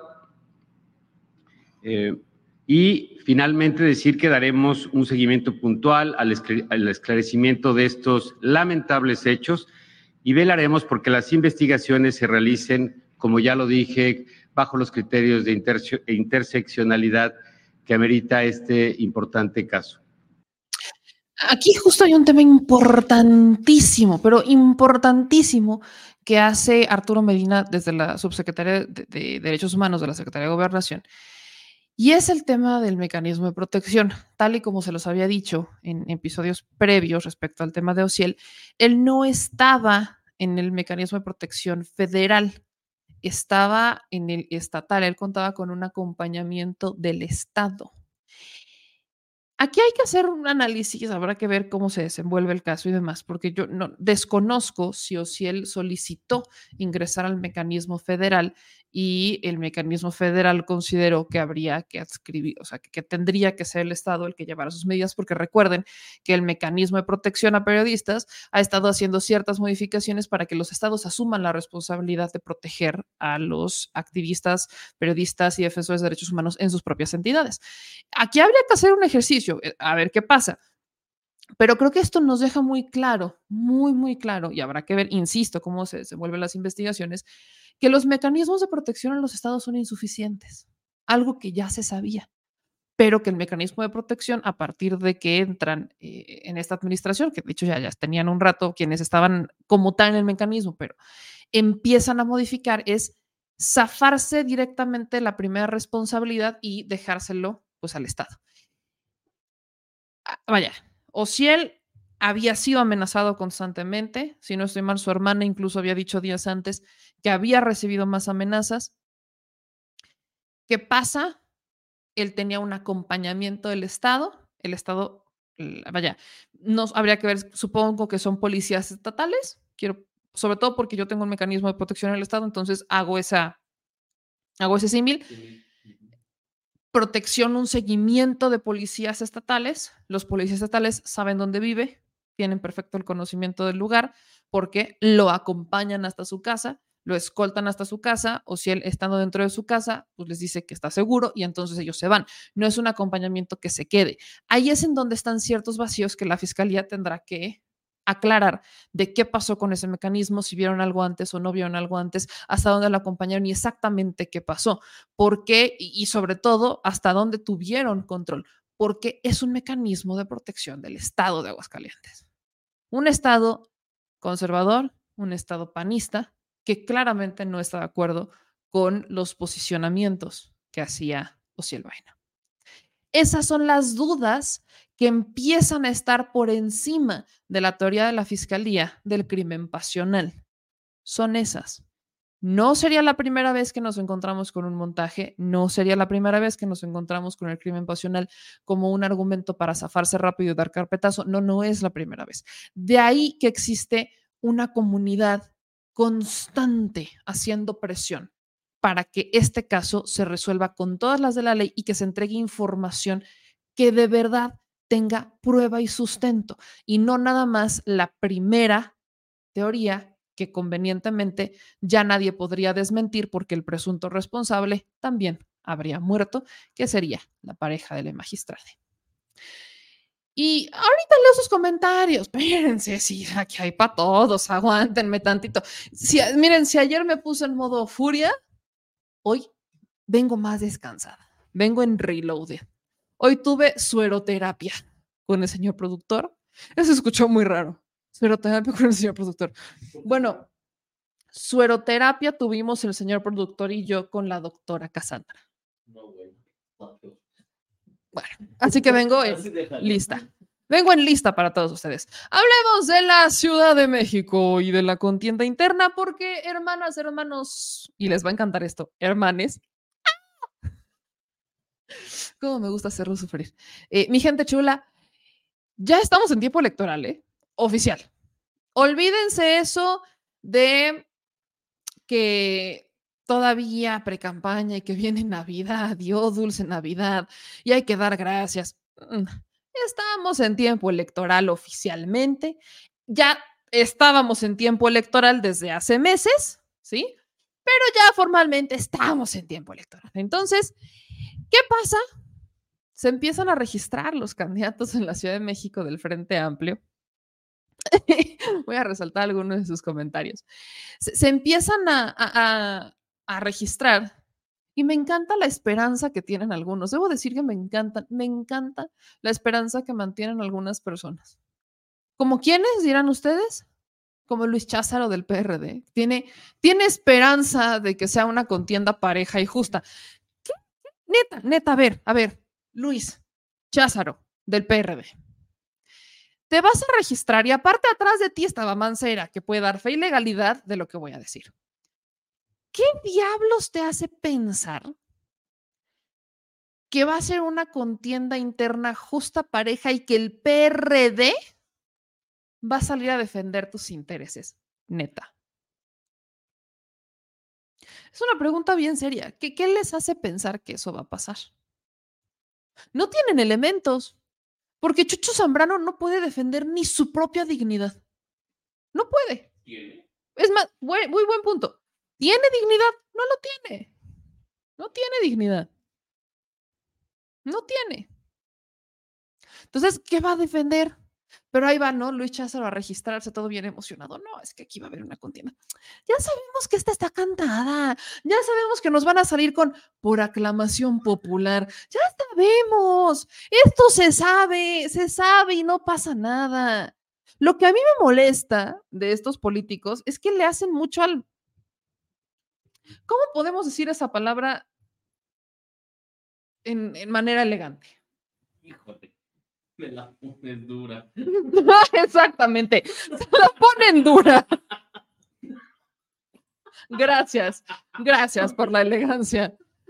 De verdad, ¿qué les, ¿por qué salen con tanta ponedera de dureza? ¿Por? ¿Por? ¿Neta? Hace un año el PAN ya había advertido, y ni siquiera fue, vaya, este, advertencia, fue una negociación con el PRI. Como el PRI puso a los candidatos de Coahuila y. ¿Cuál era el otro estado en elección? ¿Era Coahuila y qué? Durango. No, Durango ya había sido. Ah, no, este. de, bueno, de este, de 2000, ajá, de esta. Y el Estado de México. Como el PRI había puesto a los candidatos del el Estado de México y de Coahuila, el PAN iba a poner a los candidatos a la presidencia de la República y de la Ciudad de México. Listo. Entonces, ¿para qué le hacen tanto? De verdad, ¿para qué le hacen tanto a la... La succionada. A la sopladera.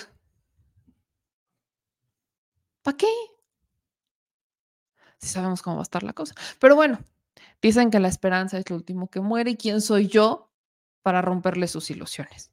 Como cuando a un niño le vas a decir la verdad detrás de ya saben quién, Santa Claus y los Reyes Magos. Es que hay una verdad después de Santa Claus y de los Reyes Magos.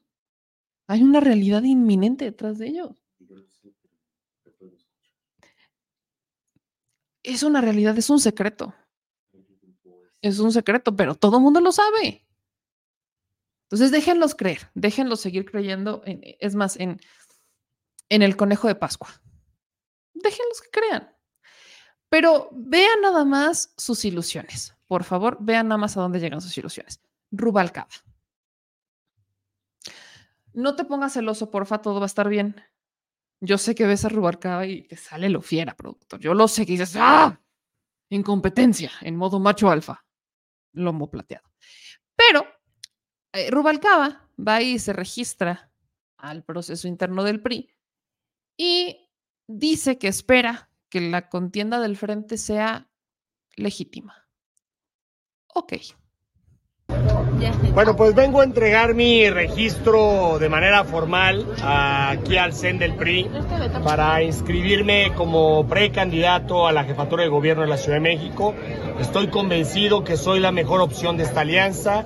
Estoy convencido que tengo los mejores resultados de gobierno, que con contundencia he demostrado mi capacidad de conciliar, mi capacidad de hacer de esta ciudad un lugar mejor.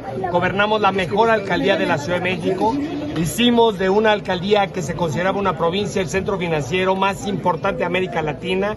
A la fecha no ha habido ningún alcalde que haya gobernado tantas veces su territorio como lo hemos hecho nosotros. Somos la alcaldía más segura de la Ciudad de México y quiero decirlo con puntualidad, la más segura en la Ciudad de México, que no los engañen. Los datos del Secretariado General de Seguridad lo marcan que Coajimalpa es la alcaldía que tiene la menor incidencia de, de, de inseguridad de la Ciudad de México y por el otro lado somos la cuarta alcaldía con mejor percepción a nivel nacional. Hoy es un día para nosotros muy importante porque el PRI resurge, el PRI tiene hoy una gran oportunidad de ganar esta ciudad y lo vamos a hacer bien, con honestidad, con responsabilidad y sin duda con la unificación con una aportación importante, con la integración de mujeres importantes como Cintia López Castro, que el día de hoy me recibe con una noticia que yo no tenía conocimiento de decidir apoyarme y a la cual le agradezco y felicito con el apoyo de aquellos que tienen discapacidad, a las personas con discapacidad, de, las personas que tienen sin duda necesidades contundentes en esta ciudad y vamos a hacerlo excelentemente bien y muchas gracias por acompañarnos. Me, encanta, me encanta cuando Rubalcaba dice que nunca en la historia ha habido otro alcalde que haya gobernado tantas veces su demarcación. Y claro que les cuesta tanto trabajo. O sea, él ha gobernado Coajimalpa tres veces. Clara Brugada lo ha hecho igual. Tres. La de Juanito, que es la de Juanito, y dos en esta administración. Así que digas, ay, solito se lo vaya. No, no es el único. Y aparte, en el versus, acordarán que hicimada un versus de Tabuada Rubalcaba. En ese versus a mí me tocó hablar sobre, sobre Rubalcaba. Y justamente Rubalcaba es un queda bien.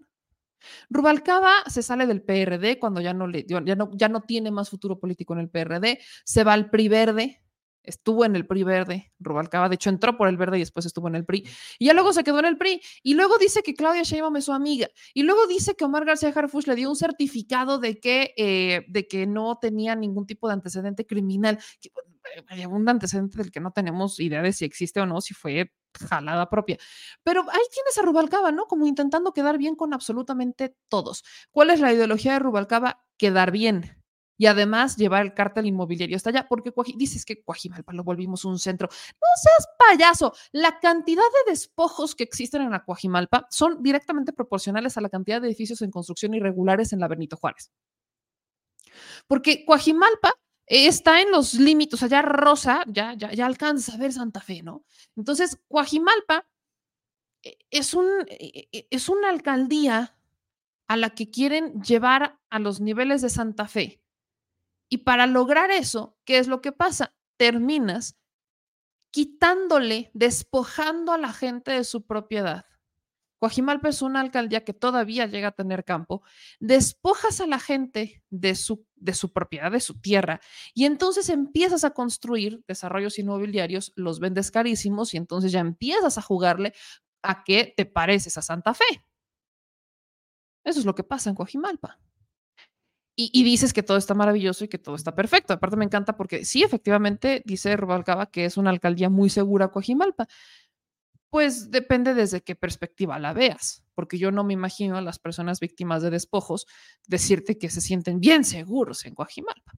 Pero este es Rubalcaba. Y Rubalcaba de verdad cree de alguna manera que porque la diputada del PRI, Cintia, se baja de la contienda a favor y le, vaya, se va a Rubalcaba, quiere decir que ya la tiene ganada. Vaya, no les voy a poner lo que dijo Luis Cházaro porque de verdad ya es una pérdida de tiempo, ya es una pérdida de tiempo. Eh, no, es que ya es una pérdida de tiempo escuchar la, eh, la cartita Santa Claus de Luis Cházaro. Pero no más para que vean cómo este es un proceso también ya cantado, con cargada y todo. Lía Limón Lía Limón del PAN también quería ser candidata, ¿no? Lía Limón sacó la famosa liamosina o la limonicina, su limosina, pues. Y dijo que había una lia, lia, liamanía, lialimomanía, una cosa así. Pues esa fregadera nos duró más el tiempo que la aprendemos a pronunciar que el tiempo que existió. Porque también Lía Limón se baja de la contienda y se queda para favorecer a nada más y nada menos que a Taboada, el favorito pues, del cartel inmobiliario, obvio. Partido Acción Nacional tomó la decisión de privilegiar la unidad y designar a Santiago Tabuada como único candidato para encabezar la contienda interna del Frente en la Ciudad de México. Al respecto, quiero informarles lo siguiente. Soy una mujer institucional y sé sumarme cuando hay que hacerlo. Es claro que no estamos en una coyuntura democrática y que enfrentamos el riesgo de una elección de Estado como quedó demostrado el día en que me negaron la licencia. Eso nos obliga a salir unidos desde la oposición y de la mano de la ciudadanía. Como he señalado desde que manifesté mis aspiraciones a la jefatura de gobierno, la unidad es lo más importante para enfrentar la contienda que se avecina y luchar por el respeto a las instituciones y a nuestra vida democrática. Hace unos días Xochitl nos pidió dejar los intereses personales y sumarnos al proyecto que encabeza en beneficio de nuestro país. No escapa para mí el hecho de que quien hoy nos representa en la contienda nacional es una mujer de primera desde aquí le digo a Xochitl que caminaré de la mano con ella y con el Frente Amplio por la Ciudad de México, donde hemos demostrado que sabemos gobernar.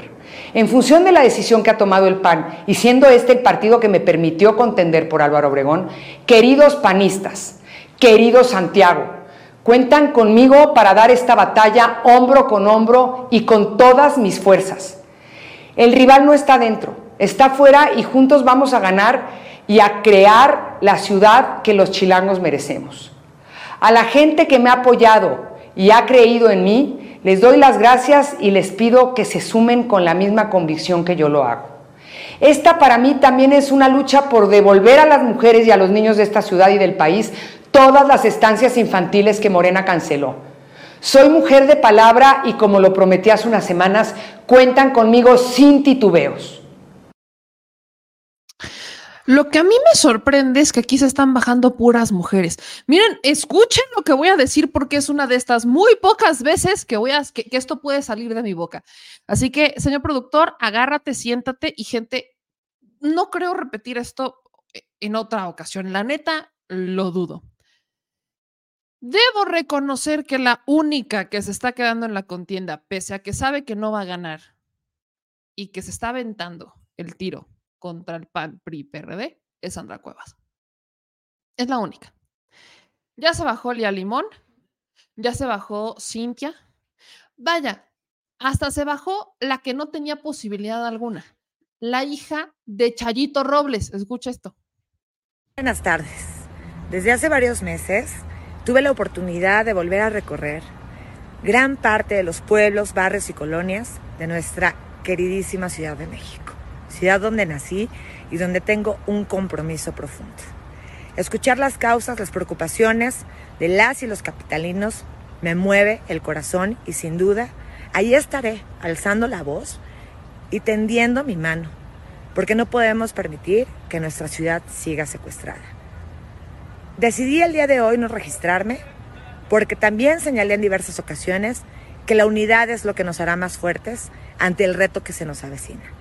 Así es que quiero agradecer a todos y a todas quienes me acompañaron y decirles que Mariana está y seguirá estando porque la Ciudad de México se merece tener un gobierno del más alto nivel donde las y los capitalinos sean su centro. Muchas gracias. Muchas de nada. Sabíamos que la hija de Rosario Robles no tenía mayor futuro político dentro de esto, nada más se subió en la ola porque pues dijo mi mamá, cárcel, jalo. Pero pues, su propia ola, o sea, mamá, cárcel, Rosario, ya sabes, ¿no? Su propia narrativa. Entonces, la única que hasta el momento, ya habrá que ver, se está quedando en la contienda de mujeres es Sandra Cuevas ya se bajó la diputada Cintia, ya se bajó Lía Limón, también se baja la que era dirigente o es dirigente del PRD en la Ciudad de México, que también la quería. O sea, las tres mujeres se bajaron. Fenómeno Juanitas, versión 2.0, disfrazado de él, ante todo la unidad. Mis polainas.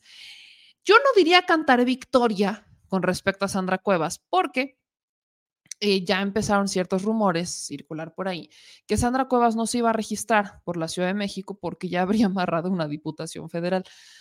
Miren, si esto es cierto y el PRI le da una diputación federal, sí, porque aparte se la daría el PRI. El PRI, o sea, aparte también el PRI, ¿qué? El PRI rojo, el PRI, eh, el PRI rojo, el PRI rojo, o sea, el PRI original, el único e irrepetible PRI. Ese PRI se supone que le va a dar la plurinominal según por qué, quién se la consigue no te pongas celoso. Rubalcaba. Presuntamente por allá anda la cosa. El señor Girafales se la consigue. El, ajá, el señor Girafales, este, versión, el señor Girafales y su doña Florinda, eh, pues por ahí habría estado el amarre para que presuntamente Sandra Cuevas se bajara a favor de su querido Rubalcaba, su alcalde favorito, y podría ser diputada federal plurinominal. ¿Por qué decimos plurinominal? Nada más lean el comentario de Sandra Cuevas. ¿La diputación es plurinominal? Porque eso de andar haciendo campaña, pues no queda, hijos. O sea, si son 16 días, no hay bronca. Pero en 16 días que se fue de licencia Sandra Cuevas, la agarraron a catorrazos en 15. ¿no? O sea, la corrían, en, de, de, los 16 la corrieron 15 de Iztapalapa, de la Gustavo Madero, de Azcapotzalco, Sandra, lugar al que iba, la corrían a trancazos casi. Entonces, así como que digas que Sandra Cuevas, híjole, qué buena es para hacer campaña, no, no le gusta, no quiere. Entonces, plurinominal sería la manera más sencilla de que amarrara fuera. Solo quiero que dimensionen lo que podría pasar. Imagínense a Sandra Cuevas como pluri, tres años, con posibilidad de reelección. Ay, Dios mío si esta administración, si esta legislatura fue maravillosa, les puedo casi asegurar, si en esta tuvimos nuestros martes de lucha libre, que si Sandra Cuevas llega a ser legisladora, vamos a tener garantizado lucha libre de barrio, de la ruda, de esa de tráete al, ahí te va el agua de riñón de ahí te va el agua de riñón y pásame la licuachela. No, no, no, de verdad yo estoy, miren, así, ¿eh? Así en Barbie de Tepito. Que por cierto, la Barbie de Tepito, ¿se acuerdan que la detuvieron, no? Pues ya la dejaron salir. Yo no sé si Mancera tuvo algo que ver con eso, no lo descartemos. Dicho eso, pasando de esta situación, ¿qué es lo que pasa después? Vean hacia dónde está la cargada. ¿Quién es el candidato que también se registra? Obviamente, Tabuada. Pregunta el millón. Tabuada, pues ya pidió licencia, se le aprobaron, todo maravilloso, ya empezará a ser efectiva, entonces también ya empieza la campaña en la Ciudad de México. Decir algo a todos los compañeros y compañeras que se inscriban en este proceso. Ya lo hizo en la mañana Luis Cházaro, a quien le hablé personalmente para desearle éxito. Más tarde seguramente lo hará en el PRI Adrián Rubalcaba. Que el enemigo no está en casa, que el adversario está fuera, que el adversario se llama Morena y que no nos van a dividir, que no vamos a caer en ninguna provocación que divida este frente. Yo con muchísima generosidad no voy amagarle a este frente si soy o no soy. Yo hoy le estoy diciendo aquí a los amigos del PRI, a mis aliados del PRI, a mis aliadas del PRI, a mis amigas y aliados del PRD, que yo soy parte de este frente y que quiero estar al frente porque quiero ganar esta ciudad de México. Yo sí les digo, Santiago Tabuada ya está realmente comprobado que sabe ser gran candidato, que sabe ganar y también está comprobado que Santiago Tabuada sabe gobernar.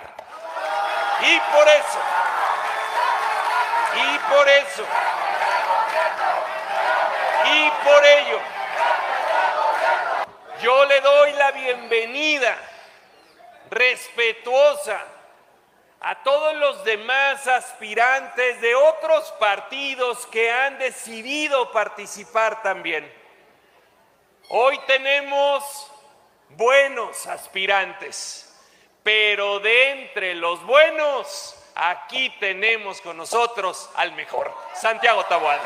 Yo no tengo la menor duda, mi querido Santiago, que tú serás quien encabece los esfuerzos para corregir el rumbo de la Ciudad de México y quien encabece los esfuerzos para desde esta ciudad impulsar con todo el proyecto de Xochil Gálvez. Ándale, pues ahí tienes la cargada también a favor de Taboada. Me encanta cuando dice Taboada que la bronca no es al interior del frente, ¿no? Pues eso díselo a los 65 mil que renunciaron del PRD, a Víctor Hugo Lobo. Eh, dice, eso díselo a los que están bajándose del barco en la Ciudad de México, ¿eh? No, no nos lo digas a nosotros. Díganselo entre ustedes.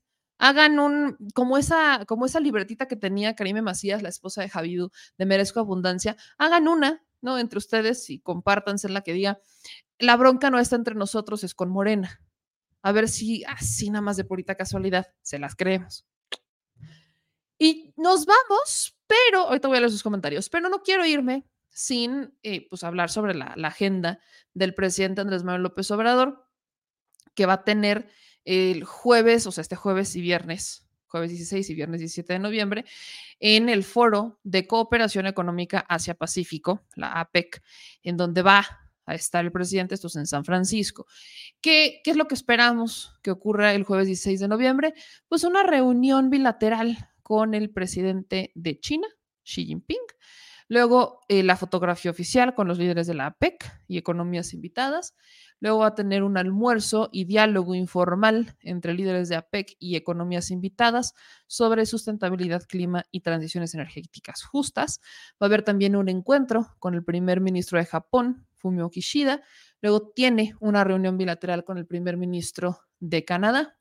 El viernes 17 tiene una reunión bilateral con el presidente de Estados Unidos, Joe Biden, y luego tiene pues ya eh, la segunda sesión de los líderes de APEC, que es sobre interconexión y construcción de economías inclusivas y resilientes, y entonces que se regresa, ¿no? Ya saben que el presidente solamente sale, pone un pie, da discursos magistrales y se regresa.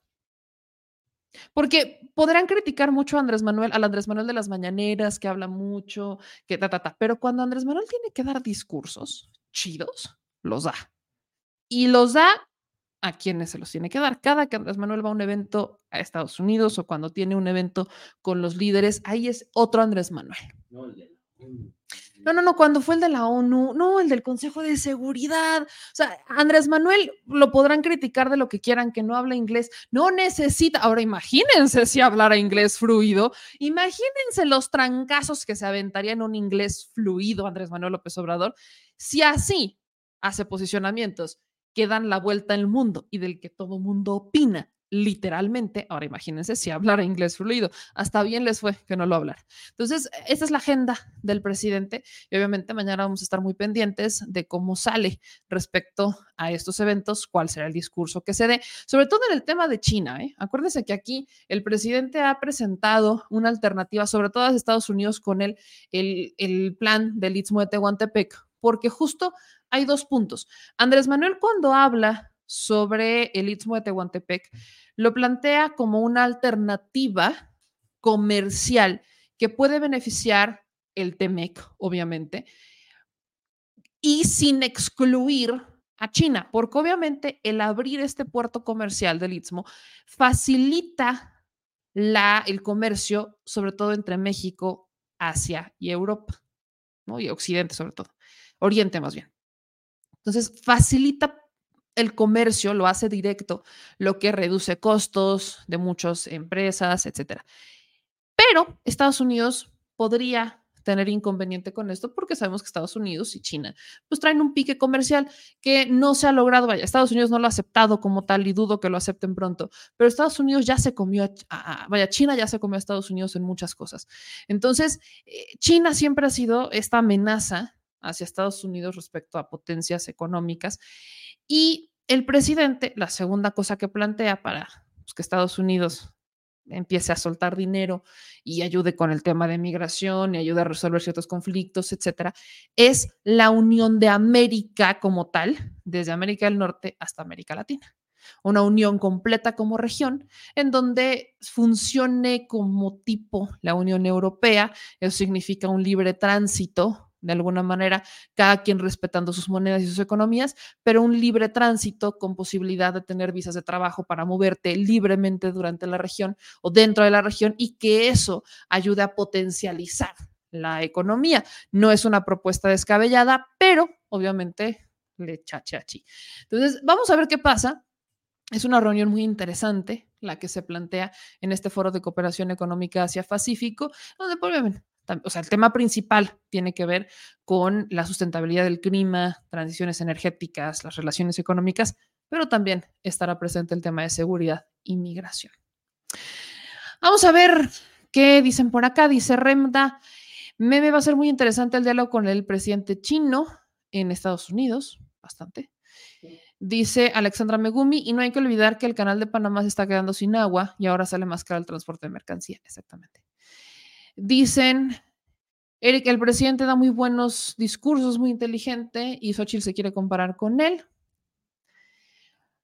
Dice Mujer 4T, mi presidente es sabio e inteligente. Dice FJB, hablarán de los costales de Fertimex. No sé, habrá también que ver qué pasó con eso. Dice Erendira, sería un muy buen crecimiento para México. Gracias a Manuel Garfio que nos manda 10 dólares de super chat. Y vamos a sus comentarios, vamos a los incómodos. Adolfo Mariano Díaz dice, mándame saludos, me tienes abandonado. Un abrazo, mi querido Adolfo. Camilo dice, así es, hay una entrevista con Vicente Serrano y se justificó de muchas maneras, les dio la razón a los opositores en todo y no sé por qué permiten eso en Morena, refiriéndose a Alejandro Rojas y Azurán. Héctor Marín dice, ya dejen de chillar, Marcelo es 4T, todos lo avalan y punto, a quejarse a otro lado. Pues así que digas todos, todos, todos, todos, todos. No. No, yo también muchos enojados. Dice Virginia, hola meme Morena debería expulsar a todos los marxistas. Tampoco, yo diría que lo eso también. No, espérense. O sea, no se vayan para otro lado. Héctor dice, no es incongruente que si las mayorías eligieron a Harfush, ¿por qué las bases soltaron? ¿Por qué no ganó Clara? Es incongruente si lo ves solamente desde la perspectiva de los porcentajes, sí. Eh, donde no es incongruente en la regla del instituto de mujer competitiva. Necesitaban a las mujeres más competitivas en los estados más competitivos. Pudieron haber cambiado a la mujer de Jalisco, pero no, Jalisco es mujer, por cierto, olvídenlo. Es mujer Jalisco, Guanajuato es Jalisco, Ciudad de México es Jalisco. ¿Quién más es Jalisco? Mujer, son cinco. Ciudad de México, no, Chiapas es hombre. ¿Quién más es mujer? Ah, este, Veracruz y Morelos. Veracruz y Morelos. Entonces, ¿qué, es lo que pasa con el tema de las mujeres? Solamente Veracruz y Morelos salieron más competitivas dos mujeres, entonces no hubo que hacer, no tuvieron que hacer cambios. En el estado que yo pensé que podían cambiar era el de Chiapas, pero la competitividad de Sácil y la de Clara no se comparaba. Porque Chiapas era más fácil ganarlo, Morena tiene más seguro ganar Chiapas y Sácil de León sale más abajo en competitividad que Clara. O sea, la popularidad, la, competitividad de Clara, Sácil tenía 14 puntos, Clara 28. O sea, esa es la decisión. ¿Por qué no bajaste a Sácil? ¿Por qué no subiste a Sácil? Porque Sácil tenía 14 puntos contra este Eduardo, que tenía 16. Prácticamente estaban en un símil. ¿A quién tienes que sacrificar? Tienes que poner a la mujer más competitiva y esa era Clara. La, o sea, el tema es que Clara fue la mujer más competitiva de todas. De los, cinco, de los nueve estados en donde se disputaron las encuestas y el proceso interno, Clara fue la más competitiva de todas. Es por eso que se dio el cambio. Ahí está el por qué no es una incongruencia y por qué se justifica el que Clara haya quedado. Dice Neca eh, Gorgonio.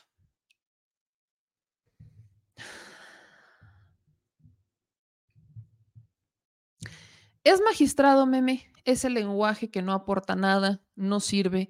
Y si eres incluyente, deberías aprender lenguaje braille y de señas. Eso sí sirve. No esto que dicen ser una inclusión. Es una basura ese modo de hablar. Es magistrado, no eso que ese loco afeminado decía. Gorgonio, no, no, puedo empezar a decir por dónde está mal, porque hay muchas cosas que están mal. Creo que lo único en lo que coincido es lenguaje braille, de señas, e incluso te diría yo, también tenemos que aprender a hablar eh, lenguas indígenas. Sí, eso también sería una señal de inclusión. Debería, claro. Para ti no sirve. Para ti, Gorgonio, nada más para ti. Y quizás para personas que piensen como tú, nada más. Es simple. Hay otras personas a las que sí les sirve y se les respeta. Es simple. Si quieres que te respeten a ti, respeta a los demás, a lo que creo que a Gorgonio le, cuesta mucho trabajo. Teres Quebel dice, ustedes se excluyen solos al ir contra la naturaleza, son una vergüenza contra la naturaleza, Teres Quibel. Contra la naturaleza.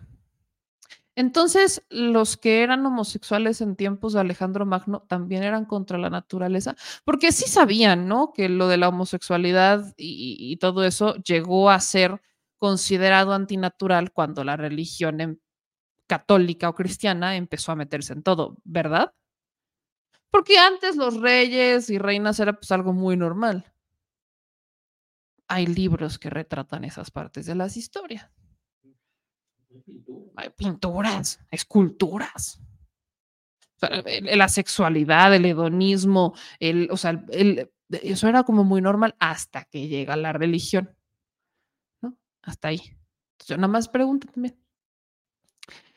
Y dice Luz Aguilar, hubieras entrado allá en el chat, se puso, me medio coscorrones a diestra y siniestra, con todo respeto ante todo. Dice Aaron, mi promo es de LGBT, mi primo es de LGBT y no anda con esas tonterías. Yo también tengo familiares que son de la comunidad LGBTQ y no andan, no, no, no se identifican con el lenguaje inclusivo. Esa es su decisión, pero no son no binarios que, hay muchas personas que se confunden. No es lo mismo ser no binario a ser homosexual. Ojo, no es lo mismo. Yo sé que es, eh, cuesta mucho trabajo, lo platicaba con el productor, a mí, vaya, todavía a veces digo, van a comer. Me cuesta trabajo, pero si una persona a mí me pide que se le identifique de esa manera, ¿qué hago? Es su derecho. Sí, sí es su derecho porque es su identidad. Tan regulada y tan legal que dan pasaportes. O si el Baena tenía un pasaporte, el primer pasaporte no binario. Entonces, si no fuera legal, si no fuera permitido, no existirían pasaportes no binarios o identificaciones para personas que se identifiquen como mujer u hombre trans o no binario. Eh, eso ya debe de estar jurídicamente las leyes cambiando. Exactamente. Hay, no les guste, no nos guste. Hay estados en donde se está regulando más que en otros. La Ciudad de México es donde más regulado está el, el, término eh, y el lenguaje inclusivo. Y es una lucha que conforme pasa el tiempo la veremos. Veo que muchos dicen, eso no está en la RAE. Bueno, no canten mal las rancheras, en cualquier momento aparece. Es más, la RAE ya en algún momento había puesto el término elle como dentro del observatorio, no como una palabra registrada como tal en, el diccionario, pero ya te hablaba de ella, que es el, es el término no binario que los pone a todos patas para arriba, ella. Lo bajó, pero eso mismo pasó con el güey, por ejemplo, cuando decíamos güey, que muchos dijimos güey, para la RAE güey era un animal, no el buey. Y ahora ya es un término. Esperemos a ver qué pasa. Dice Luisito Núñez, sobre el caso de Ociel Baena, su hermana dice que días antes de su asesinato ya recibió amenazas. Entonces no fue un crimen pasional, sino fue una tercera persona que estuvo implicada en este caso. Todavía no lo sabemos, no lo podemos determinar. Es por eso que les digo que hay muchas cosas en torno al caso de Ociel Baena que uno, los comentarios de odio no deberían de estar, ayer lo explicaba, ese tipo de comentarios de odio justamente abonan a las dudas que existen sobre el asesinato de Ociel Baena, porque al existir tantas personas que, se, que comentan desde la comodidad de sus casas y detrás de una pantalla, de un celular o de una computadora, lo primero que quieren, porque no lo, no lo comprenden, no lo entienden, lo rechazan y lo odian, porque odiar algo es porque rechazas eso que desconoces, que, no, no, no simpatizas con él. Entonces lo odian. Ese término de odio, ese lenguaje de odio, eso es lo que todavía hace que sea más complejo entender que podría ser un asunto pasional. A eso súmale todas las amenazas que existían justamente por el mismo tema. Si no existiera tanto lenguaje de odio, si existiera un lenguaje de respeto, quizás sería más fácil aceptar pruebas, porque todo esto con pruebas, de que pudiera ser un asesinato o que pudo haber sido asesinado por su pareja.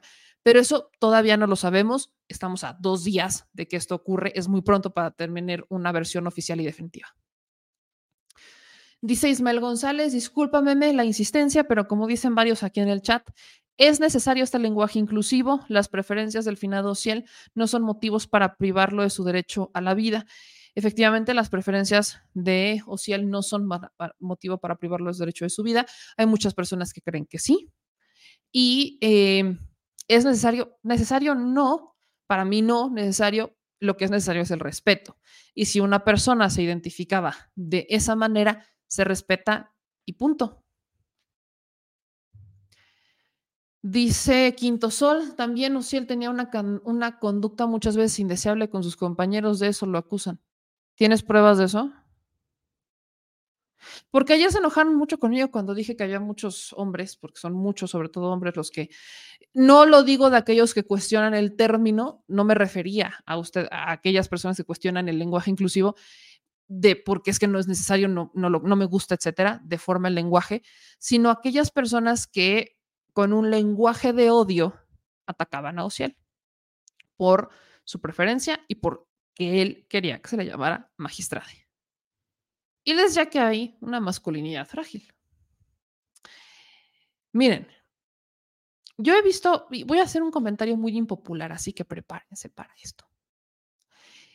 He visto que muchos hombres dicen que cuando a una mujer le echan piropos, de esos que no son agradables, como de sabrosa mamacita, ¿no? ¿Ya saben de esos? Pues al es un piropo.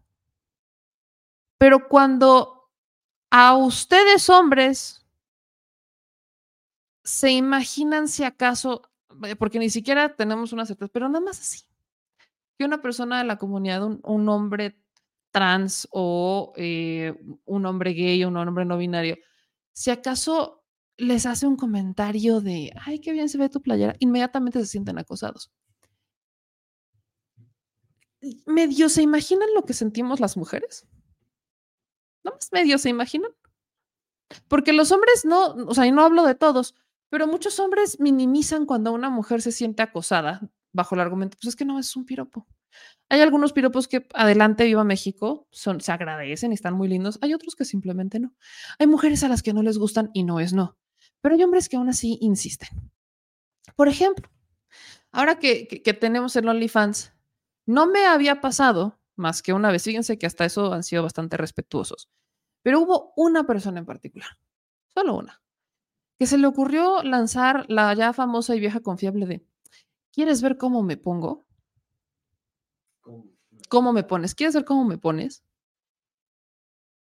No, no quiero. No, no, no, no estoy ahí por eso.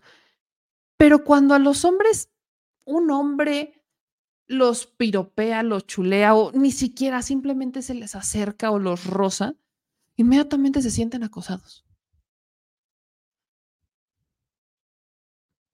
¿Karma? No sé, honestamente no sé, no tengo idea. Pero sí tenía que hacer ese comentario porque solamente cuando los hombres se topan con una situación así, es cuando medio empiezan a sentir lo que muchas mujeres hemos sentido. Y eso es en general. Ahora, respecto al tema de magistrade, Quinto Sol, quiero suponer que para asegurar que tenía una conducta indeseable con sus compañeros, tienes pruebas. Porque estamos hablando de aguas calientes, ¿eh? Y hay muchas personas, y lo verán en los comentarios, que por el simple hecho de existir y de haberse pintado los labios, lo, lo consideran un insulto. ¿A qué? No son los labios, no son sus labios los que está pintando, son los de él. Si quiere vestirse, si se quería vestir de como se quisiera vestir, es su bronca. Si yo mañana me quiero vestir de unicornio, es mi bronca, muy mi tema. Pero hay personas que simplemente por el hecho de ver a un hombre pintándose los labios se sienten ofendidos y se sienten acosados. Híjole, híjole, creo que sí hace falta profundizar mucho en esta generación de conciencias. No les estoy diciendo que estén a favor o en contra. Aquí nadie quiere imponer absolutamente nada. No se trata de imponer una agenda, simplemente se trata de respetar. Así como hay muchos hombres que piden que se les respete, y están en todo su derecho. Hay mujeres que pedimos que se nos respete y estamos en todo nuestro derecho. Y hay integrantes de la comunidad LGBTQ más que piden que se les respete y están en todo su derecho. ¿Por qué es tan difícil respetar que una persona se identifique como no binario, como mujer trans, como hombre trans, como homosexual, como lesbiana? ¿Por qué cuesta tanto trabajo respetar que se identifiquen como se quieran identificar? Ya son mayores de edad, que hagan lo que se les dé su regalada gana. ¿Por qué cuesta tanto trabajo? Nita. Ahorita voy a ver, seguro ya se incendiaron los comentarios. ¿Sí, verdad? Eh, dice Armando, ah, no, bueno, Sandra Cuevas va a llegar con la motosierra a la Cámara de Diputados a romper con todo. Por favor, que lo haga. Necesito, miren lo que voy a decir.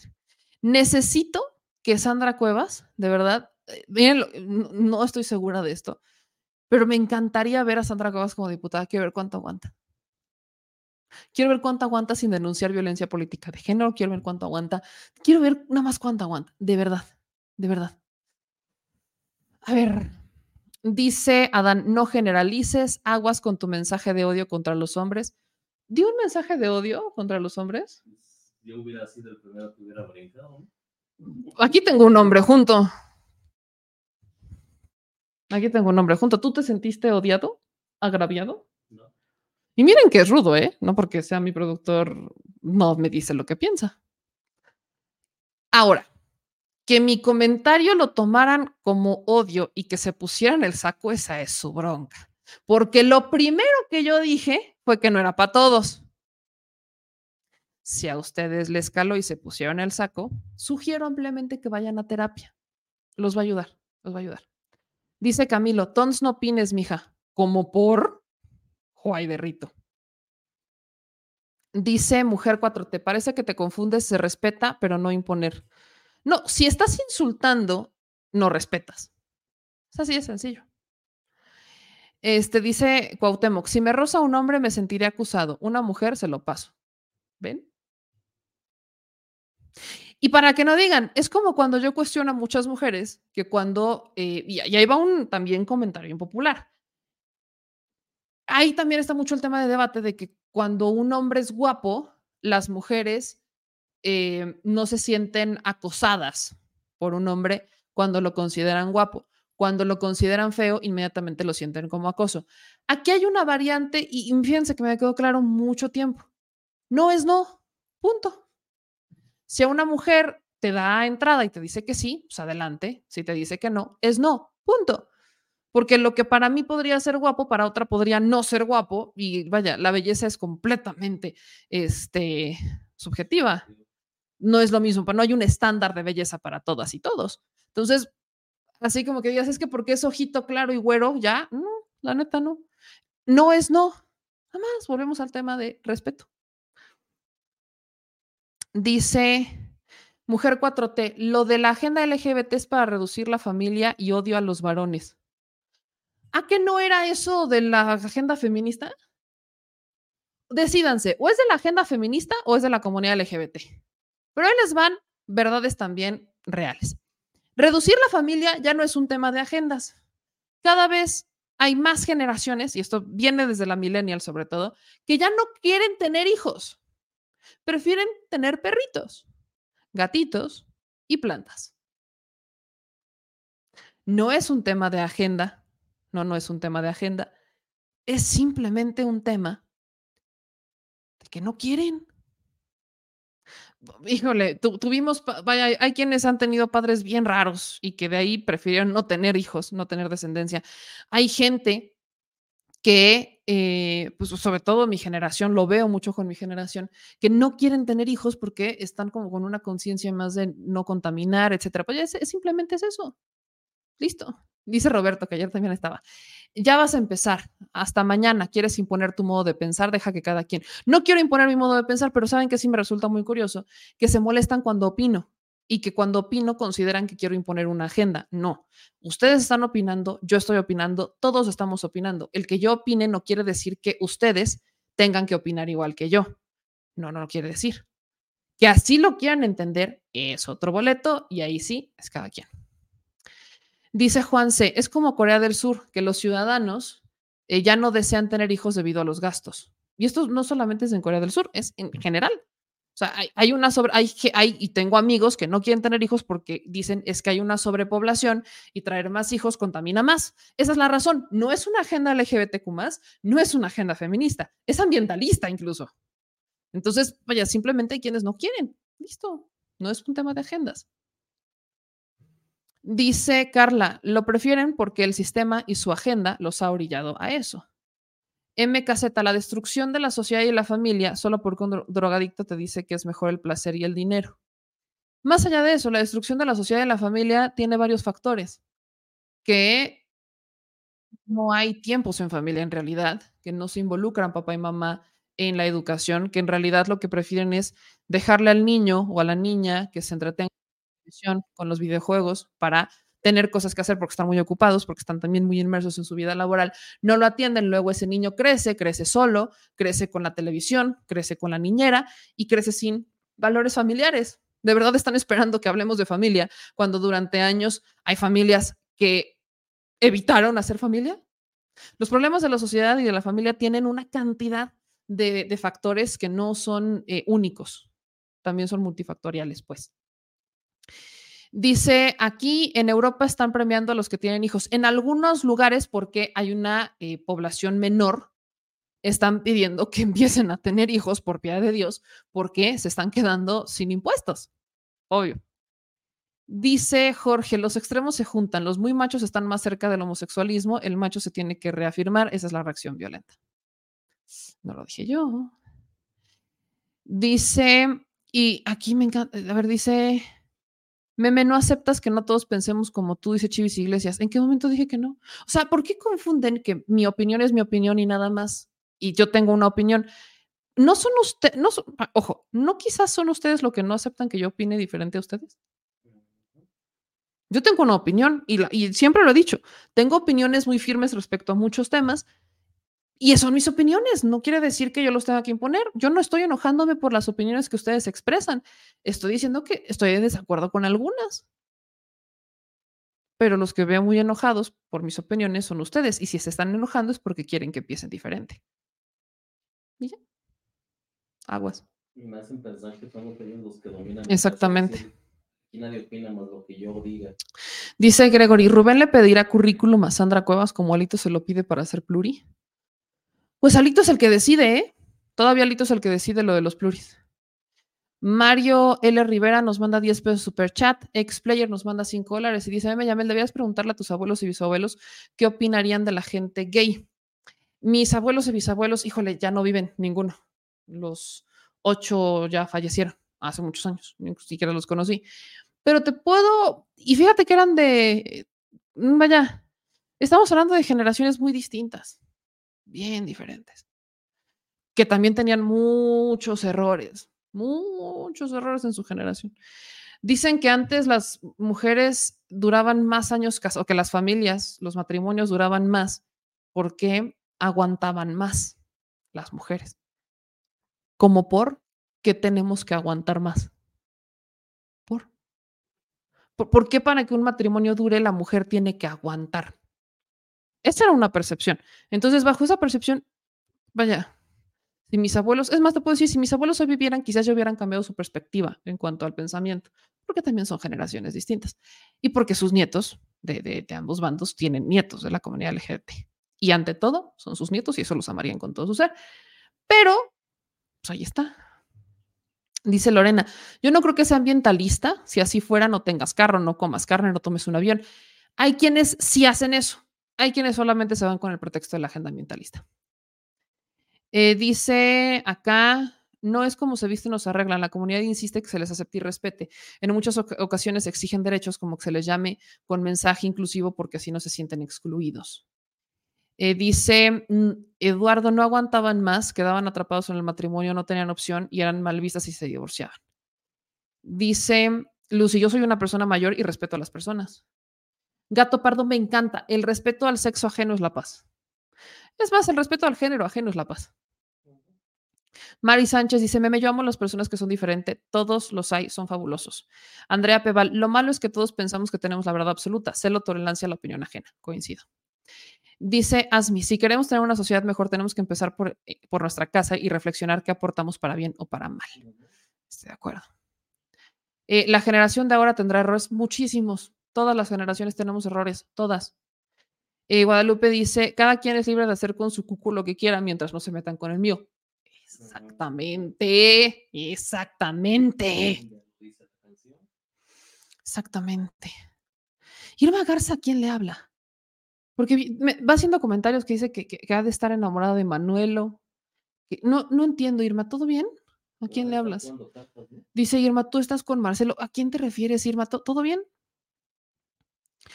Dice eh, Topolino, sí vamos a tener errores, pero no lo sabremos pronto. Exactamente. Eduardo dice, ¿por qué insisten en meterse en la cama de las demás personas? Eso es problema de cada quien.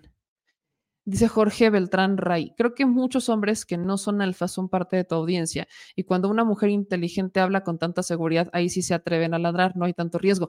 Fíjense que hay, hay uno que es, hay, hay, hay- me encantó el byte, porque hay uno, este, hay quien en TikTok me comentó que ya me había descubierto, ¿ok?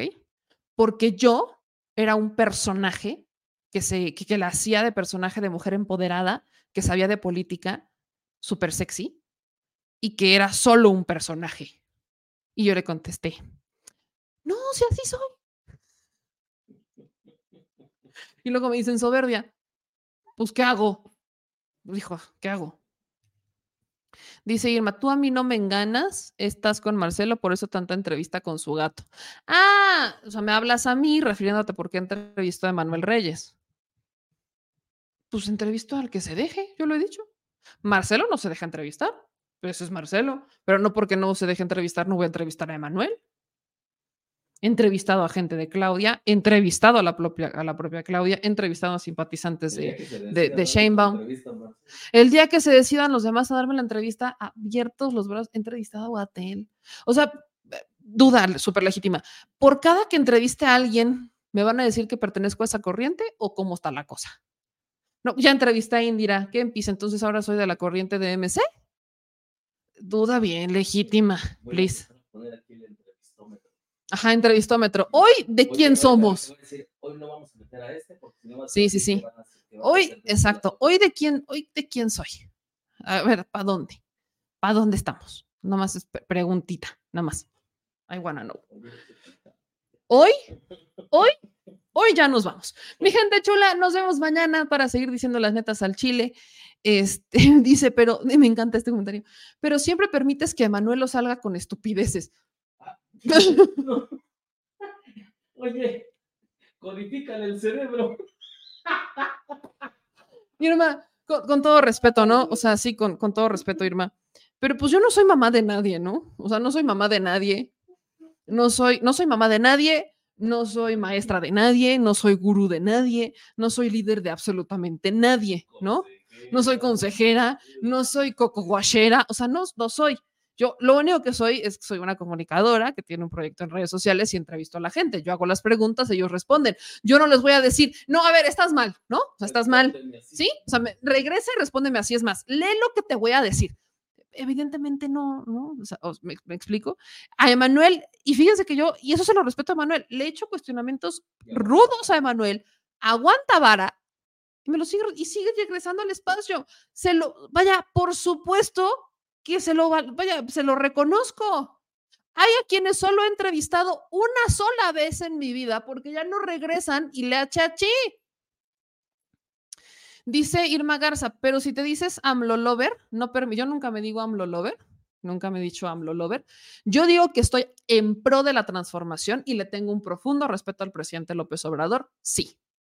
Eso sí. Pero yo no soy, que es muy diferente a ser AMLO lover o ser Claudia lover, porque eso ya me hace parte de una comunidad más política y yo he marcado una línea con mi actividad proselitista política. A ver si me logro explicar de esa manera. No es que sea tibia y no es que no tenga una opinión. Tengo una opinión y tengo muy claro a qué aspiro desde este espacio, que es a transformar, a que lo mismo que me pasó a mí le pase a otras personas y lo hemos logrado. Estoy en pro de la transformación y le tengo un profundo respeto y sí admiro al presidente López Obrador como un político. De ahí a que participe activamente en un proyecto proselitista político, no. ¿Por qué? Porque no estoy en ese momento. Este, en este momento ese no es el proyecto de este espacio. Cuando el proyecto sea proselitista político, lo diré con todas sus letras. Tan no es proselitista político que no me sumé a ninguna campaña de absolutamente nadie.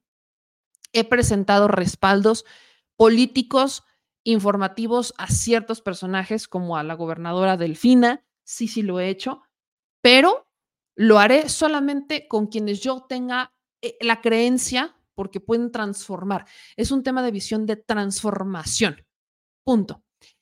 Ahora, Emanuel en este espacio no ha hablado mal de Claudia, nunca. Cuando presentó las pruebas que tienen respecto al proceso, ta, ta, ta, ta, se las cuestioné. Y ahí está la entrevista. Lo que muchas personas quieren que yo haga es que estando en una entrevista les diga que están mal porque están mal y que entonces yo tome una participación proselitista como si yo fuera defensora activa de un proyecto político. Y ahí es una diferencia muy larga. Hay una delgadita línea en torno a esto. Es muy delgada, delgaditita, así mira, súper finita. Creo profundamente en el proyecto y voy a abonar desde este espacio a la transformación del país. Sí lo voy a seguir haciendo. Punto. Cuando yo decidí cambiar de ideología, lo dije y sí me llamo y me digo pro 4T. Eso lo digo abiertamente y lo seguiré diciendo. Pero de ahí a que de mi boca escuchen que a una persona yo quiera cambiarle la visión y su opinión nada más porque mi ideología es una cosa, es totalmente diferente. Eso no va a pasar. Porque entonces estaría haciendo lo que tanto no quiero que hagan que es forzar a otras personas a que piensen como yo. No es mi papel, no es mi rol. Coartar su libertad de expresión asumiendo o imponiendo una verdad que yo considero absoluta, tampoco es cierto. Entonces, de mí no esperen que vaya por la vida intentando cambiar la opinión de otras personas a como yo creo que son. Yo haré preguntas y confrontaré conforme a la información que yo tengo. La gente es libre de opinar lo que quiera y de pensar lo que quiera. Punto. Con, y sobre todo, exacto, con respeto. Espero haber dejado clara la, diferencia, ¿no? Dice Abseriano, Meme, tú dijiste que no eres morenista y está bien, es algo que debe saber la gente. Yo lo que dije es que no participo en Morena. Yo no tengo un rol en Morena, yo no aspiro a un cargo en Morena, yo no eh, tengo ningún cargo político en el partido, yo no pertenezco, no estoy afiliada al partido, yo no estoy en el partido, ¿ok? Yo voy pro 4T.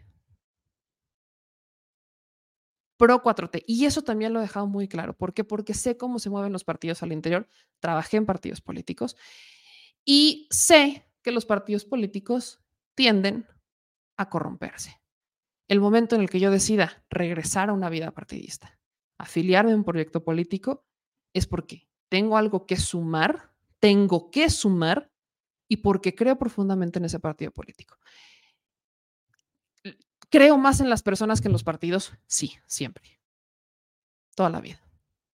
No es un tema de partidos, es un tema de personas.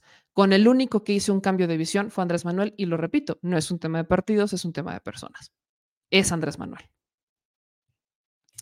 Un par de comentarios nada más, solo porque quiero ver si esto quedó claro. Jorge Beltrán dice, te entiendo perfectamente como mujer empoderada, empoderada e inteligente porque mi familia, las flores nuevas, son como tú, seguras, inteligentes y cabronas. Eh, dice, si eres AMLO ¿por qué miente Manuel? No soy su mamá, Irma, pregúntale a él, hija. O sea, te paso su contacto, mana. Yo no, no soy su mamá. O sea, yo, yo, no estoy hablando con él, pues. Dice Sax, estoy cenando meme y no puedo chatear, pero cómo me he divertido.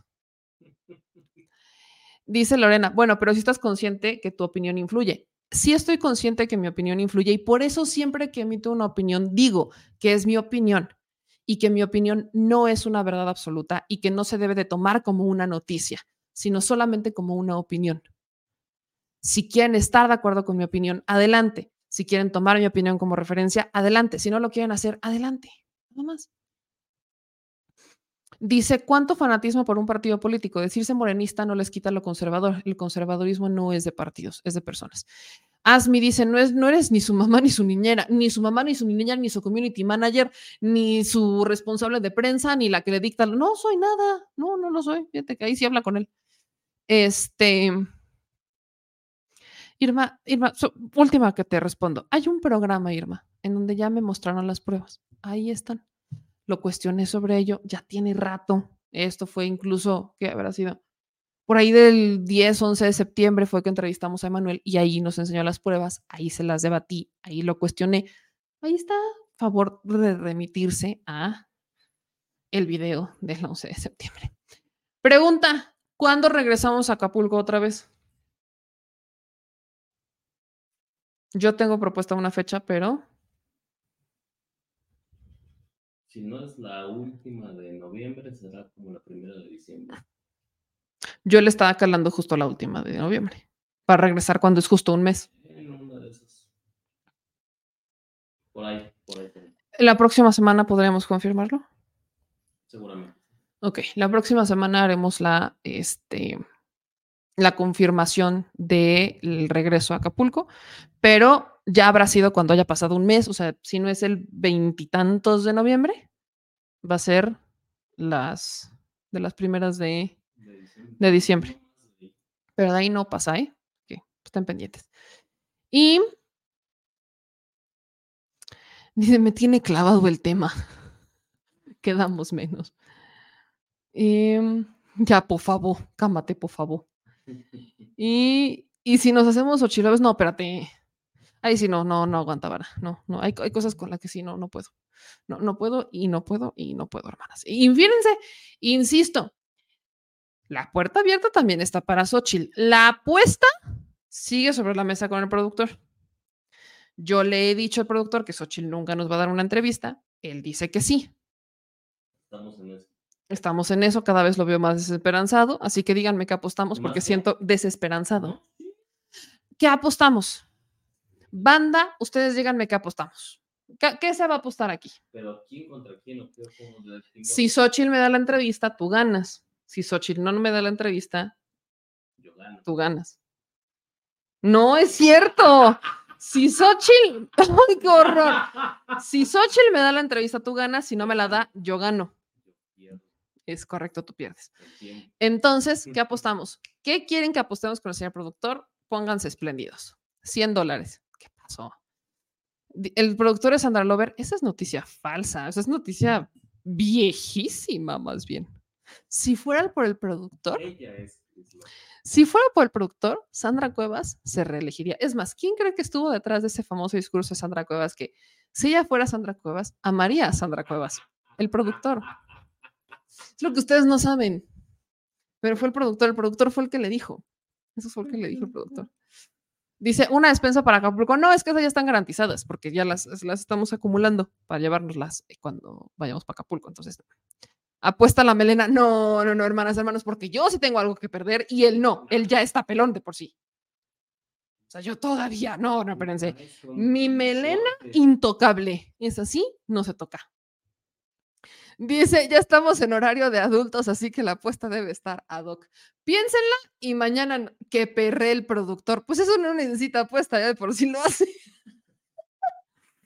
No, espérate. Dice, dice, si, si gana su productor, usted sale sin maquillaje en un programa. Si gana meme que el productor ya lo trae a rape. O sea, eso ya, ya está. Ya ha salido casi sin maquillaje. El señor productor, pues ya, también a, está pa- casi a, a rapa, ¿para qué? Me, me pregúntale al producer si Sandra es Samuel. No, ¿qué pasó? No. Pero bueno. Vámonos, mi gente chula. Nos vemos mañana. Tres horas, como de que no. Se, que, se quería, se gustaba, porque ya son los últimos. Ya, son- es la- ya estás el- ya estamos en la recta final del año. La audiencia pide, la la audiencia manda, yo a mi audiencia me debo. Al pueblo me debo. Al pueblo. Alfredo Ali nos manda dos dólares para la cubeta de orquídeas. ¿Ves? ¿Ves? Qué maravilla. Dice Mame Yamel que el productor de un día la noticia si ganas. Eso no es. bro, Eso no, es- eso no es. Que si pierde meme, que deje su OnlyFans gratis un mes. No se puede, ¿o ¿sí? ¿Sí se puede? ¿Se abre? No.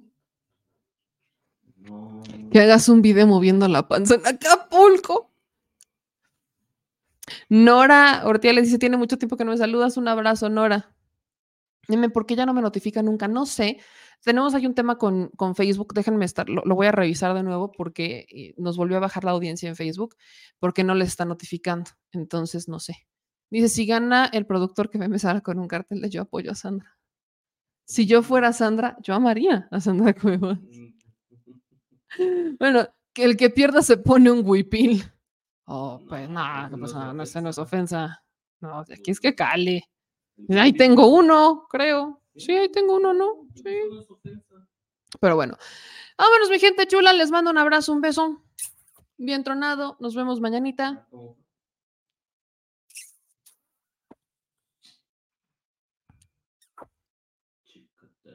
Nos vemos mañana. Que pasen una maravillosa noche madrugada. Adiós.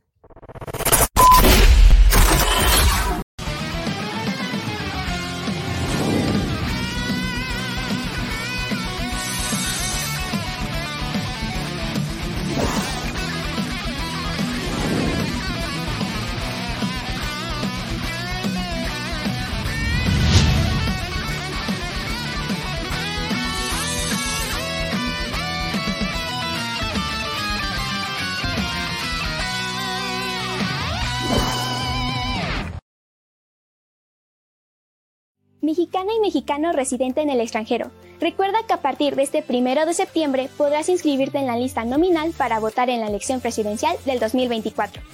Para poder registrarte solo necesitas contar con tu credencial para votar vigente y definir la modalidad en la que habrás de ejercer tu derecho al voto. Si no cuentas con tu credencial o ya está vencida, estás a tiempo de realizar tu trámite sin costo en la embajada o consulado más cercano a tu domicilio. Lo más importante es que no te quedes fuera de la toma de decisiones en tu país y participes, ya sea vía postal, electrónica por internet o presencial en las sedes consulares que el INE habilitará para recibir tu voto. Recuerda que además de la presidencia de la República, podrás participar en la elección de senadurías y de las gubernaturas de Chiapas, Guanajuato, Jalisco, Morelos, Puebla y Yucatán, así como de la jefatura de gobierno de la Ciudad de México, si eres originario de alguna de estas entidades. En el caso de la Ciudad de México, Oaxaca y Jalisco, incluso podrás votar por una diputación. Por eso es muy importante que tengas tu credencial para votar vigente y te registres lo más pronto posible en nuestra página votoextranjero.mx. Porque México es importante para las y los mexicanos que residen en el extranjero. Y ellos son importantes para México.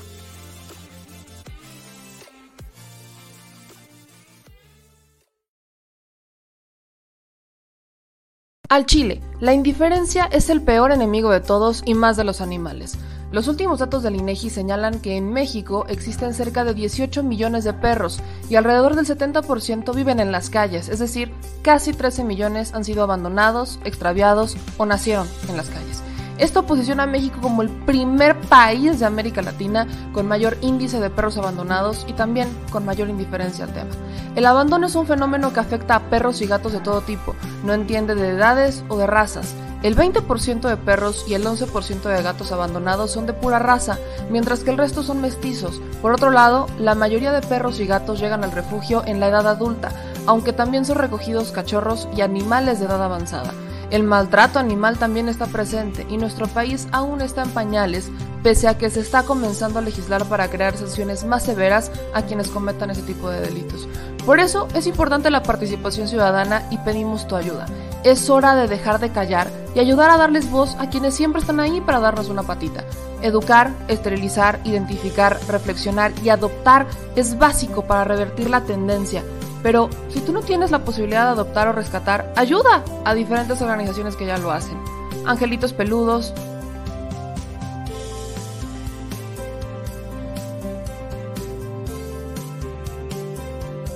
Amor sin raza.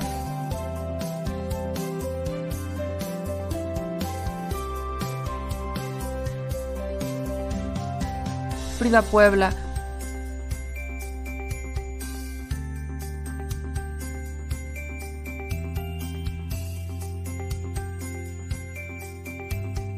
Rivera Rescue.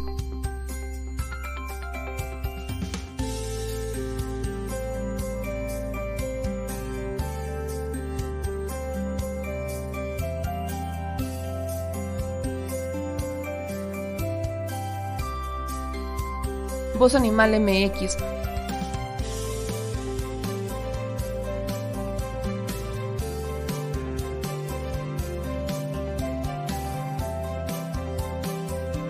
El albergue San Cristóbal.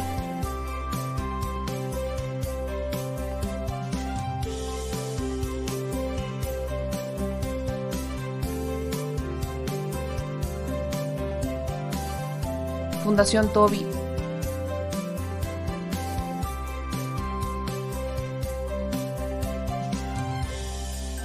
o Patitas Invisibles son algunas de las organizaciones a las que constantemente donamos y apoyamos, pero no es suficiente. Ayúdanos a que sean más voces las que salven vidas. Sus patitas, de verdad, pueden salvar tu vida. Difunde y dona.